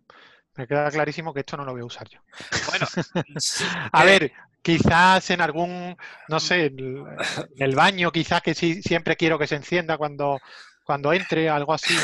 Mira, yo utilizo un recurso futbolístico para explicarlo. Eh, Las asociaciones son como el fuera de juego. Es un recurso, pero no es una estrategia. O sea, tú no puedes jugar Vale. todo el rato al fuera de juego porque alguna vez se te van a colar. Ahora, de vez en cuando utilizamos el fuera de juego para sacar la defensa y tal. Sí. Entonces, Esto, uso puntual o uso como recurso para una necesidad puntual, perfecto. Ahora, como estrategia global de tu domótica, hacerlo todo por asociaciones, a mí me parece una locura. Ya. Y, e- y además tienes otro punto, que, eh, por ejemplo, en esta asociación, en este módulo en concreto, eh, tú la podrías ejecutar y dices endpoint 0 al grupo on-off a la luz, le das a enviar, pero no se ejecuta inmediatamente. Tienes que esperar a que el dispositivo se despierte o forzarle tú el despertado para que recoja la nueva asociación, ¿vale? Y entonces Vale. forzarle el despertado puede ser muy sencillo, puede ser ir y abrir la puerta o puede ser ir, quitarle la pila, poner la pila, pero a veces estás en remoto y tal y lo tienes que hacer y no tienes más remedio que esperar y a lo mejor tiene un wake up de 3600 segundos, que es una hora entera. Entonces, si tienes que andar tocando las asociaciones y cada vez que quieres cambiar una y probarla tienes que esperar al wake up y tal, puede ser un... un Ya, ya, ya, ya. Y sin embargo, las reglas no es así, ¿vale? Porque Claro, la regla, la regla ya le das tú la inteligencia que, que requieran, por así decirlo. ¿vale? Vale. Bueno, pues si quieres vemos el siguiente menú que pone notificaciones. Esto Este, es. este es que te notifique por los canales que tú digas si la batería está baja, si el dispositivo ha dejado de verlo o si la puerta se ha abierto. ¿Vale? Ajá, Tan vale. tonto como eso. ¿Vale? Vale. Eh, bueno, y luego está el tema de, un montón. y luego está el tema de los parámetros. Bueno, lo- los parámetros es un universo entero. A ver, Sí. los dispositivos Z-Wave vienen configurados de fábrica con un cierto comportamiento, pero todos los dispositivos tienen una serie de parámetros que cambian su comportamiento, ¿vale? Entonces, eh, la ventaja es que puedes adaptar el comportamiento del dispositivo Z-Wave a tus necesidades. La desventaja, pues que muchas veces demasiados parámetros es contraproducente. La sobreinformación lleva a la desinformación, por un lado, ¿vale? Y, y luego, en este caso, como es fíbaro contra fíbaro, pues ves que vienen perfectamente documentados todos los parámetros. Aquí te dice el valor que tiene y lo que hace, pero no siempre es así. En muchos controladores es tú a mano, tienes que leerte el manual, mirar el- la documentación y dice, yo quiero cambiar el comportamiento de esto. Y te dice parámetro 84, tamaño 2 bytes, valores 0, 1, 2 y 3. O incluso a veces te viene una tabla donde el comportamiento es tienes que coger la tabla, ver tal, y de, de repente para el comportamiento que tú quieres tienes que sumar los números y tal, y te sale parámetro 2 bytes, eh, número 3480, que significa mide intensidad por la pinza 1, mide voltaje por la pinza 2. Joder. Es un poco de aquella manera. Pero bueno, cuando es fíbaro contra fíbaro, en general está muy bien documentado y es muy fácil de, De cambiar, ¿no? de cambiar y de O de manejar moldear. o de maldear. Entonces aquí, por ejemplo, pues si, por ejemplo, vemos el parámetro 2, Visual LED Indication lo tienes a 6. ¿Esto qué significa? Que cuando tú abres la puerta, el, eh, eh, LED parpadea 6 segundos. ¿vale? Pues, pues, pues, vale, pues es eso. ¿no? Entonces, ¿qué, ¿qué parámetros se suelen cambiar? Pues se suelen cambiar eh, en general. Se entrecorta ahora mismo. A ver si vuelve esto. ¿Me oyes mejor? Se te está entrecortando. Ahora sí. Vale, es que a veces es que estoy con un router 4G y a veces se corta un poco. ¿Qué parámetros se suelen cambiar? A ver, muchas veces me preguntan, vale, me voy a comprar un módulo de iluminación o un módulo de dimmer o un módulo de persianas, pero en mi casa tengo interruptores o pulsadores o conmutadas, ¿vale? Pues esto es un parámetro. En general, los módulos on-off vienen parametrizados para ser usados con interruptores on-off, pero tú a lo mejor lo quieres utilizar con un pulsador, un mono estable que llamamos, pues hay un parámetro que lo cambia. Los dimmer, igual, en general el dimmer viene parametrizado para ser utilizado con un pulsador. Pulsación corta, enciende. Pulsación corta, apaga. Pulsación larga, regula, regula, regula. ¿Vale? Pero a veces dicen, no, pero voy a poner un dimmer, lo voy a manejar la dimerización por el móvil pero la, voy a manejar el local, lo voy a manejar con interruptor, pero yo tengo interruptores. Pues se puede parametrizar. Con las persianas igual, el subir-bajar puede ser un interruptor o un, o un pulsador, pues se puede parametrizar. Y luego en los sensores se puede parametrizar el tiempo de wake up, es cada cuánto se despierta, ¿vale? Y luego por ejemplo, los detectores de movimiento tienen una cosa que se llama el, blind period o el periodo de ceguera. Si detectan movimiento, alguien pasando o alguien en la habitación, a los siguientes movimientos no les hace caso para no gastar batería. Pero ¿durante cuánto tiempo? ¿Cuatro minutos? ¿Vale? ¿Tres minutos? ¿30 segundos? ¿O cuánto tiempo tarda de pasar de detectado movimiento a no he detectado? Porque a lo mejor hago una regla o hago una asociación y entonces quiero que la luz se apague. ¿Me entiendes? Entonces, dependiendo, del, dependiendo del pasillo, puedo querer tener la luz encendida 15 segundos o la luz encendida 4 minutos. Pues esos son parámetros, ¿vale? Y entonces, pues nada, esto lo, lo hay, que verlo y hay que, no sé... Sí, jugar con ello, ¿no? Por ejemplo, este sensor que acabas de poner aquí, si te fijas el parámetro... sensor de movimiento. Pues si te fijas el parámetro 40, por ejemplo, dice que dice Illuminate Report Threshold, es ¿Cuánto tiene que variar la iluminación para que yo te mande el, telegrama? Pues 200 lux. Pues a lo mejor a ti te parece mucho, ¿no? Pero, pero ¿cuál, es la, ¿cuál es la ventaja de ponerlo en 200 lux? Pues que eh, tiene que cambiar bastante la iluminación para que mande. Si lo bajas, pues va a mandar más telegramas, pero va a gastar más pila. ¿Vale? Entonces, pero el parámetro de abajo dice inter, iluminance red por interval. Aunque no cambie, yo cada 3600 segundos te lo voy a mandar. Pues eso lo puedes aumentar o lo puedes bajar. En fin, Vale, vale, vale, vale, vale, vale. O sea, que se va jugando con ello, pero lo que juego también es con la batería del dispositivo. Claro, claro. Entonces. O sea, lo único, yo por ejemplo jugué con esto, porque el intervalo de temperatura ponía 2 grados así. Entonces, claro, como yo estaba jugando con el Grafana, me parecía muchísimo 2 grados. Entonces le puse 0,5. Es lo único que he cambiado incluso por ahí tienes el 66, que me parece que es el offset, donde puedes calibrarlo. Si ves que no está midiendo bien, le puedes subir medio grado o bajar. ¿Ves? Ahí puedes hacer un ajuste. Esto es un, un ajuste. En fin, entonces, ¿ves? El Visual LED Signaling Mode. Por ejemplo, este es el detector de movimiento. Pues este detector tiene, tiene una cosa súper chula y es que cuando pasas por delante y detecta movimiento, se pone de un cierto color. Más azul si hace frío, más rojo si hace calor. Entonces te da una indicación de la temperatura según pasas. Pero tú lo puedes cambiar el parámetro para que, por ejemplo, si pasas por la noche, se ponga en, blanco y a tope de luminosidad. Y entonces te sirva para indicarte el camino al baño sin deslumbrarte. Pues hay gente que lo configura de esa ah, manera. Ah. Pero vamos, es que este en, particular, este debe ser el ojo del halcón, ¿no? sí, el ojo, halcón. Este, este tiene 80, tiene 87 parámetros y me vuelve loco. Pero vamos, que tú podrías hacer que, escenas de tipo, si llaman al timbre, pone el ojo de gato en rojo, yo qué sé. Por, sí, sí, sí, por, ideas, las, hay colores, pero, pero bueno, yo eh, ya te digo, los, los únicos que suelo, parámetros que suelo tocar habitualmente son cambiar el control local de pulsadores e interruptores, y en, los, en los sensores, pues cambiar estos tiempos de threshold o ajustar algún valor o pues eso, que la gente quiere eh, eh, reporte más fino a contra de, gastar más batería, ¿vale? Entonces, pues bueno, es jugar con ello. Pues yo justo por lo, de la- lo que estabas diciendo de la noche, lo estaba pensando justo al revés. Pues digo, si lo pongo en una habitación, como yo me levante o me mueva y se ponga la iluminación del ojo, eh, me despierta. O sea, porque realmente ilumina bastante. Claro, Estaba claro. pensando en si es por la noche que no ha- haga la luz. Pues eso, pues ya, Sí. ya sabes cómo hacerlo, es tocando estos Sí, por ahí vi algo que, que pone eh, el mínimo, o sea, cuando detecta que es noche o día o algo así. Sí, pone. eso, eso es. También puede, internamente puede cambiar el comportamiento si detecta que es noche o día. exacto. Y, y, Sí. y dónde, y dónde está el nivel de luz para decidir si es noche o día y entonces. En fin, Exacto. Sí este, que jugar. este, este en particular pues tiene montones de parámetros y sirven para eso, ¿vale? Y entonces tienen un valor y ya está, te lo, se lo mandas y listo. Ok, Genial, genial. bueno, pues si quieres vemos alguna cosilla más, si vas a, si vas a la pestaña dispositivos y, y- aquí tiene que estar en algún sitio, a ver, no sé si en Z-Wave, ¿dónde es la pestaña de añadir o eliminar dispositivos? Aquí. Ahí, le das al más. Puedes añadir Z-Wave o otro tipo de dispositivo, una cámara IP, un dispositivo virtual, etcétera, etcétera. Sí, aparecen algunos, pero como también han cambiado el protocolo este de, ya no son Virtual Device, ahora se llaman Quick Apps, que claro, ahora no vale nada de lo del HC2, ahora Ah, es ah, todo te- nuevo. Claro, todo nuevo. Bueno, sabes que existe una página web con los con, los- con dispositivos publicados por... Sí, el Eh, marketplace.fibar o algo así, ¿no? Correcto, correcto. Y, pero no, entonces los dispositivos que hay en el market no valen para el HC3. Ya no vale ninguno.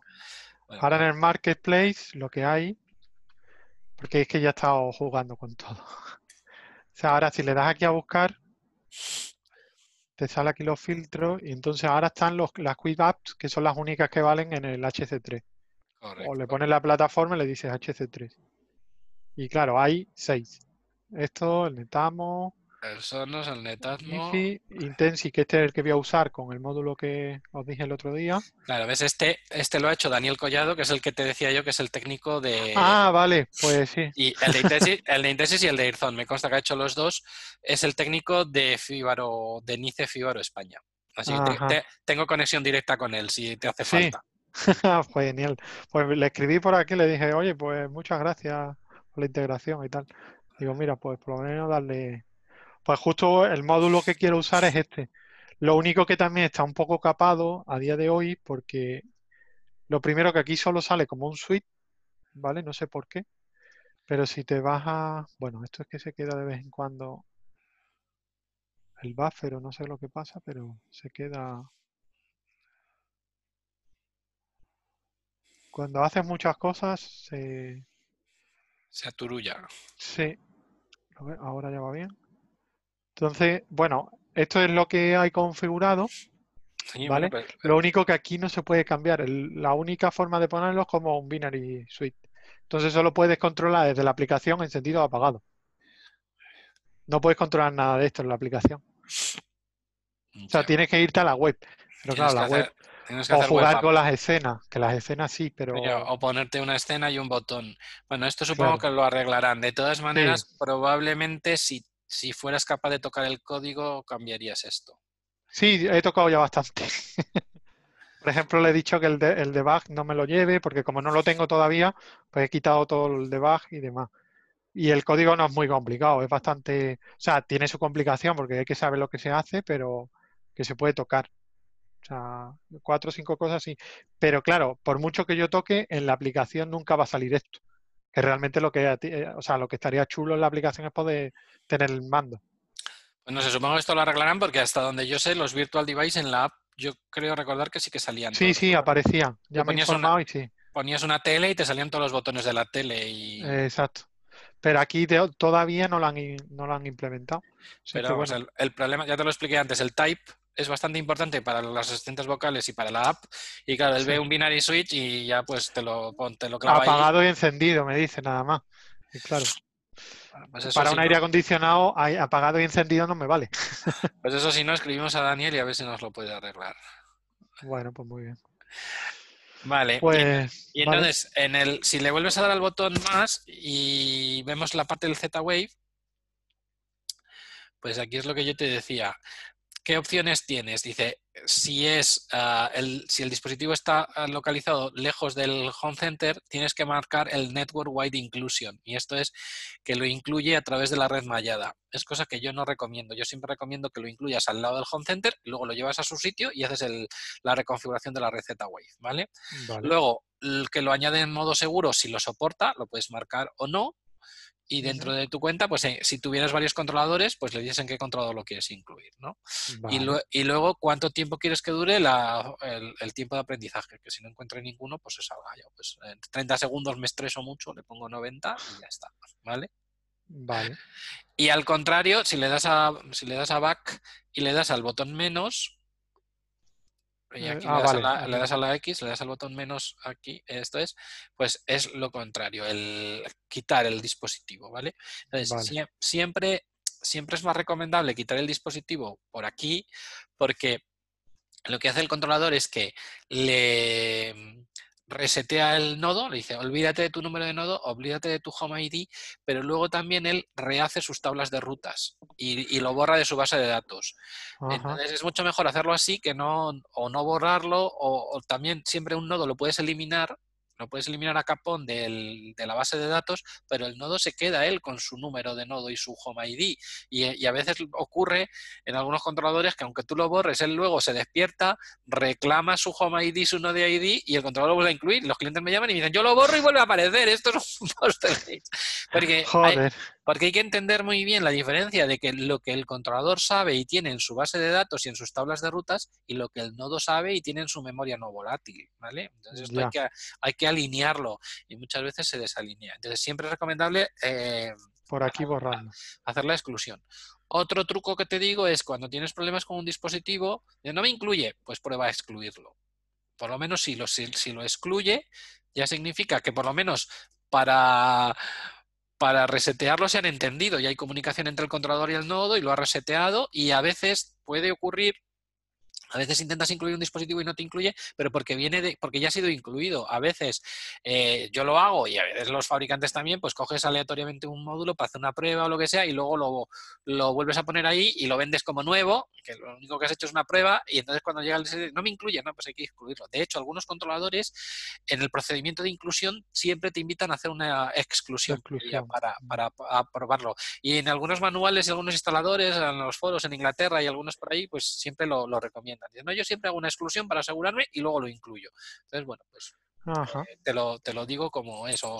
si, has comprado también, por ejemplo, algún dispositivo de segunda mano o lo que sea, pues a lo mejor te lo han mandado reseteado o no. Te llega y no incluye, ya no funciona. Sí, sí funciona. Sí, de hecho estos dos son de segunda mano, o sea... Lo único que, que no, lo, no lo quité, no, funcionó a la primera. Pero, porque te lo mandaron reseteado o porque te lo mandó alguien que no lo... Que a lo mejor ni lo habría puesto. Y no lo había utilizado, ¿vale? Sí. bueno, pues no sé, 12 y cuarto, no sé si quieres que veamos algo más. Sí, pues como tú veas, si quieres ah. lo dejamos para otro día o... No, sé si, si, tienes más dudas, tengo un poquito más de tiempo. Vale, o sea, yo un poco las dudas que tengo ya... tu lista. Sí, de deseos. A ver, te quiero enseñar un poco el plano que tengo de la casa, ¿vale? Entonces mi idea, bueno, aparte de que quiero ponerlo todo, pero es un poco ver cómo recomendarías un poco eh, plantearlo. O sea, ¿qué es lo que me gustaría? Pues, no sé, eh, aquí tengo también el, plano eléctrico, que ve un poco peor, pero para que lo veas. Entonces, claro, eh, pues por ejemplo, dudas que tengo. Pasillos. Hay un montón de pasillos aquí. Con un sensor de movimientos válido, hay que poner dos. Pues depende de dónde lo pongas y depende de lo que quieras hacer. Normalmente, por ejemplo, este pasillo es que no, me hago la idea de cuál es el recorrido, pero podrías poner uno en esta pared. Mira, el recorrido sería, esta es la puerta de la entrada, ¿vale?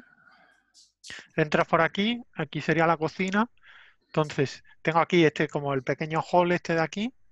Luego esto sería otro pasillo que entraría al salón, que entraría aquí. Y luego aquí ya sería el pasillo para las habitaciones. Aquí una, otra, otra, otra y los dos baños.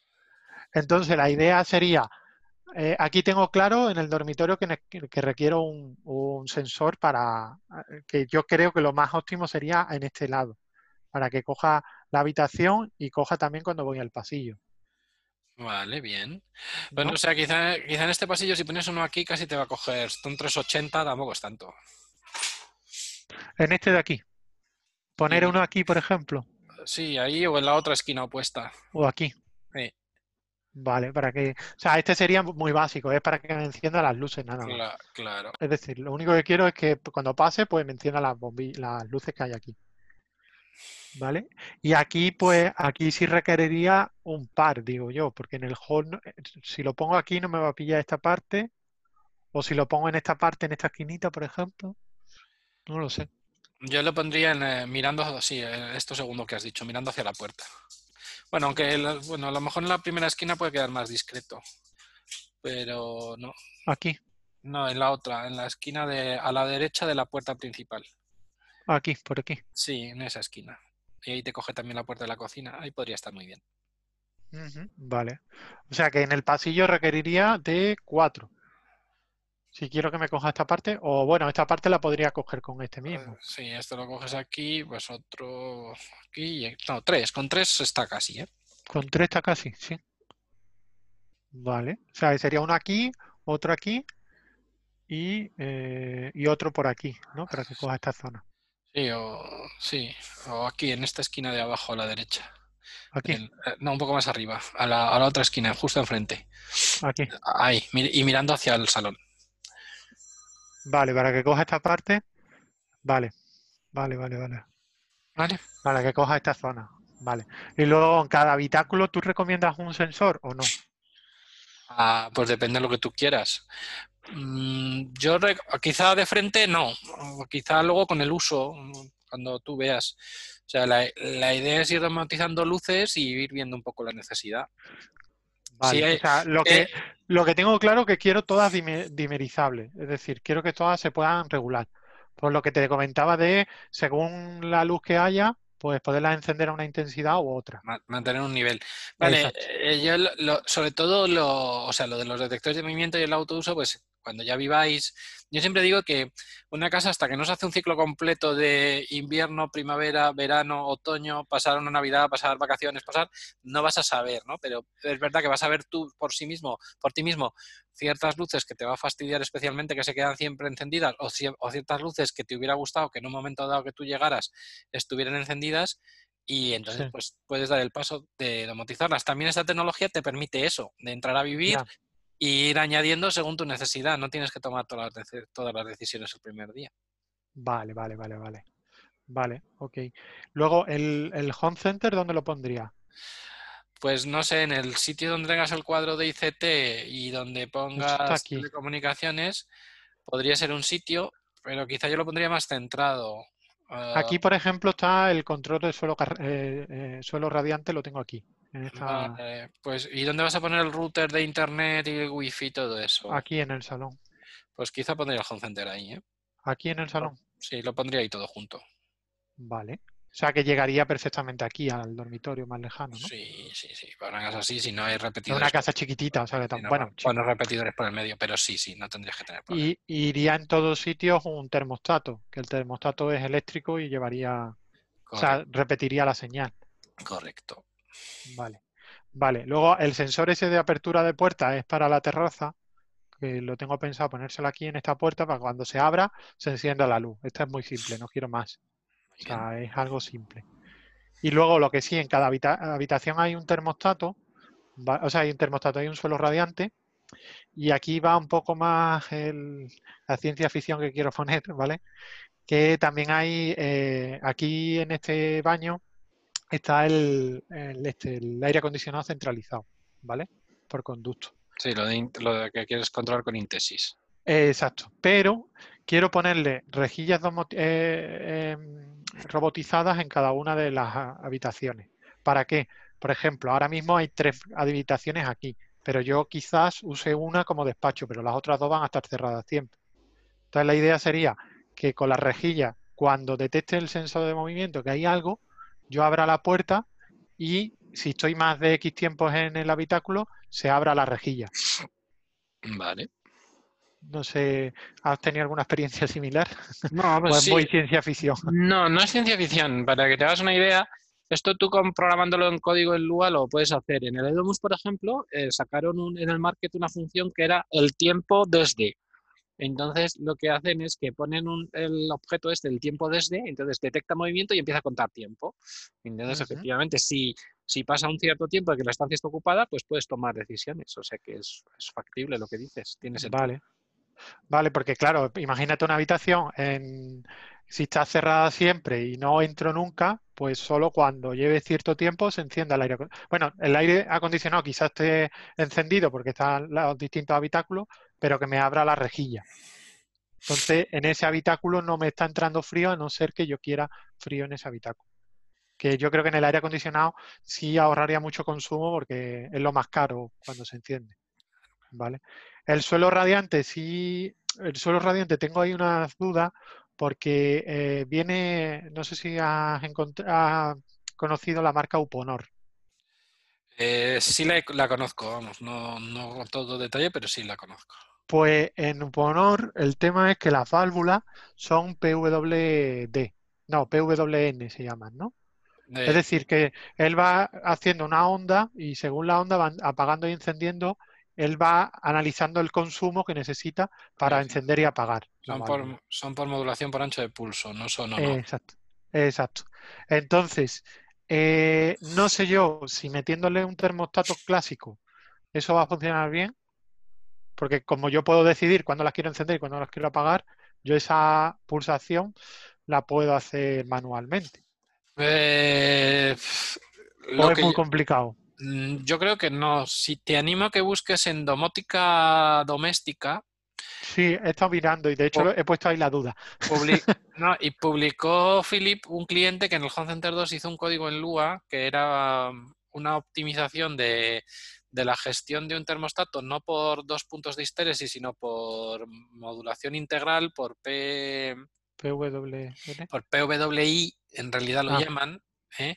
Ah, por PID, sí, lo he visto por ahí, no sé la diferencia. Por PID, pues PID es lo mismo, es coge los parámetros y al final saca una modulación por ancho de pulso, pero lo hizo por programación y, pintaba las curvas y sus curvas eran incluso mejores que las mejores curvas que existían. O sea, yo, investigaría por ahí, pero probablemente si tú sabes programar, eh, podrías forzar el, encendido o el apagado con esto. Vale. Es que, claro, he visto que el único que tiene un módulo PWD es Cubino. Es el único que funciona. Y Cubino lo ha descatalogado, según me, han comentado. Sí, pero esto, a lo mejor, claro. Y claro, también, si son tantas habitaciones, me tendría que gastar un dineral en módulos de Cubino. Eh, no, mira, yo creo lo que yo haría es, si tienes lo de la calefacción y las válvulas centralizado en un sitio, a lo, mejor, podías poner una fila de, actuadores, ¿vale? Y lo podías hacer con módulos dobles. Claro, es que el problema de esto es que puedes poner sensores de temperatura y actuadores, por un lado. Y la función de termostato, la función PWM y PDI, lo haces por programación, ¿vale? Y entonces, optimizarías al máximo las curvas. ¿Cuál es el pero? Que pierdes el interfaz local de control del termostato. No tendrías interfaz local, sería solo virtual, sería solo en el móvil o en el ordenador. Y eso para mucha gente es maravilloso y para mucha gente es intolerable. Correcto. Para, para mí no hay una opción porque tengo mi chica en casa que no quiere eso. Claro, entonces... Quiere el botón. Entonces, en ese caso, tendrías que poner el, el botón donde eh, el termostato te daría te daría la temperatura de la estancia y la temperatura de consigna, o por lo menos la temperatura de consigna, aunque podrías conseguir la temperatura de la estancia de otra manera, pero ese termostato va a tener, traer integrado un actuador, ¿vale? Entonces, probablemente ese actuador lo tendrías que descartar y que fuera por programación que tiraras de otro actuador. Entonces, para sacarle, digamos, dos kilovatios al año al sistema, te, renta. te supone duplicar el número de actuadores y además programarlo. Entonces, bueno, pues nada, al, final, pues lo que vas a hacer es probablemente pues poner los termostatos en, en on-off que ataquen esas válvulas PWM y bueno, pues si en alguna vida te da la forma de adaptarlo o con un Arduino o con algo, pues a lo mejor lo puedes sacar para adelante. Pero bueno. Vale. Porque con las on-off, si yo la, en vez de usar el termostato que trae integrado, lo programo, se podría. Se podría, pero el, eh, podrías... O sea, yo le podría quitar al termostato la lógica que tiene el interna. Pues la verdad es que no te lo sé decir.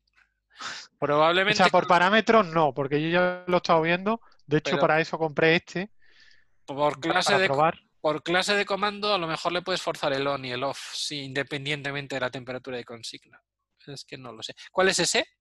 Este es el de MCO. El MCO eh, Home. Pues este, este eh, no sé si te da un botón on-off. ¿Te da temperatura, humedad?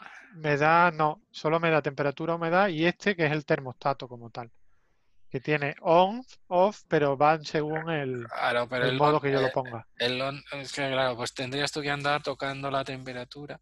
Yo ya he conseguido con Lua eh, que cuando yo pulso un botón automáticamente me lo lleve a otro, a otro controlador o a una variable. Eso sí lo he conseguido. Pero el, quitar todo esto, esta lógica de aquí, para que el relé de dentro no actúe, no, eso no. Claro, necesitarías un relé adicional. Al final, con la lógica, si lo llevas a otro relé y este le obvias, pues podría. Claro, así sí. O sea, si compro, por ejemplo, el de cubino y ese se lo pongo a la válvula, sí, así sí. Al límite, si quieres, al límite, como lo vas a tener todo junto, podrías poner un conjunto de relés eh, a lo mejor por IP o Wi-Fi o algo que te van a salir muy baratos, tipo son y, los relés solo para el clima y arriesgarte a hacerlo así o probarlo y obvias estos relés. Eso por una solución de 15 o 20 euros a lo mejor tienes una fila de 16 relés y los controlas por IP y, lo metes aquí. Sí, es otra opción, sí.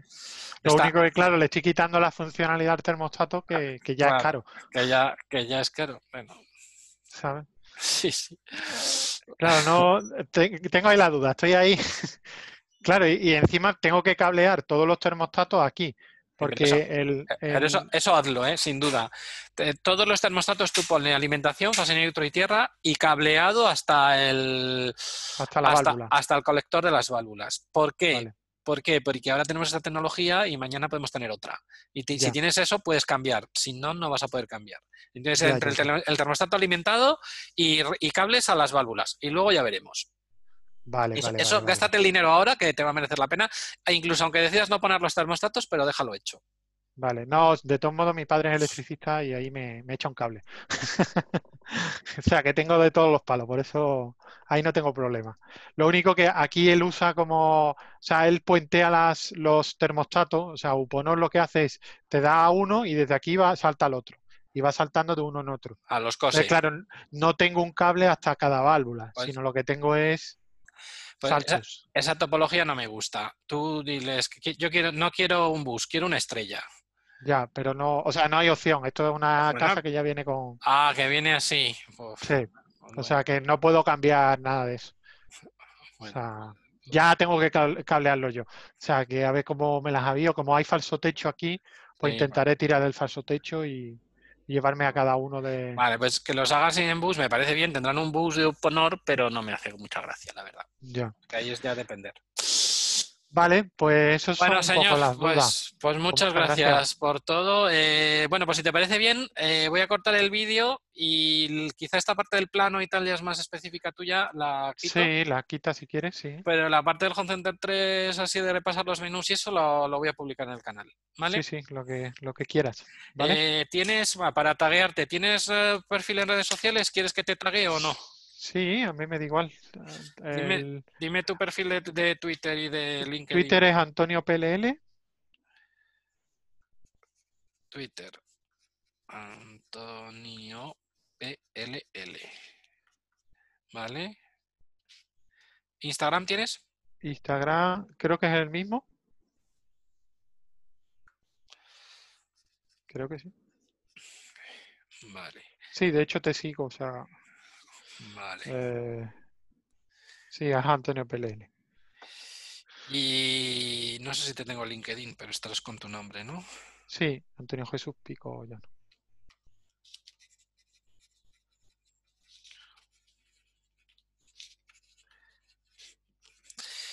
Muy bien, señor. Pues nada, oye, un placer. Clientes como tú da, da, gusto, da gusto porque imagínate, tengo de todo, ¿eh? Y tengo gente que, no, que no sabe ni lo que es una IP, ni redirigir un puerto, ni nada de nada.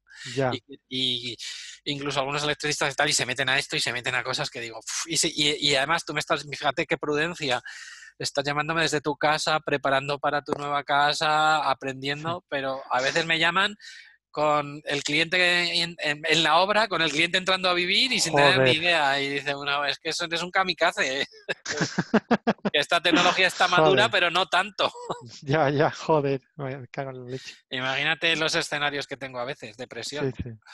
Así- No, hombre, a mí es que me gusta mucho la, vamos, la tecnología en general y tenía claro que la casa nueva quería poner domótica, pero, pero eso, estaba, estaba, eh, o sea, estoy maduro en lo que sé de, de informática y demás, pero en, en lo que es la tecnología Z-Wave estaba, estaba muy verde. Y a base de foros, a base de probar, testear, pues, pues voy aprendiendo. Bueno, pues nada, si te he podido ayudar un poco a gastar menos Sí, horas, hombre, pues, Sí, pues, eh, hombre. Sobre todo ya la lógica interna de Z-Wave la tengo clara. O sea, Vale, que sí. eso... La, la verdad es que sí que me he encontrado mucho. A mí me ha costado muchos años entender lo del Z-Wave y tal, pero muchas veces cuando he hablado con algún proyecto que hicimos con Indra, con ingenieros, con integradores de sistema, pues al final son los mismos perros con diferentes collares y me da rabia. Digo, joder, si es que lo, pillan a toda velocidad, ya lo tienen integrado. Ya... Claro, pero ellos no se comen la parte de ni de instalaciones, ni de electricidad, ni de cableado y al final integrar sistemas es integrar sistemas, no hay que darle más Sí, sí, Así sí, sí. que, bueno. No, yo la verdad que lo que es lo básico lo entiendo. O sea, otra cosa ya es pues lo que me has explicado hoy de, de todo por dentro que llevo en Node.id, todo eso, ni idea, o sea, no tenía ni idea, pero, pero la lógica es básica, o sea, tampoco, yo creo que, que es bastante estándar, o sea, que es lo que mola, que puedes meterle lo que quieras porque las capas no están cerradas. Muy Así bien. nada, muy Pues bien, nada, venga, señor. pues muchas gracias. Que tengas buen día. Un Venga, saludo. chao, hasta luego.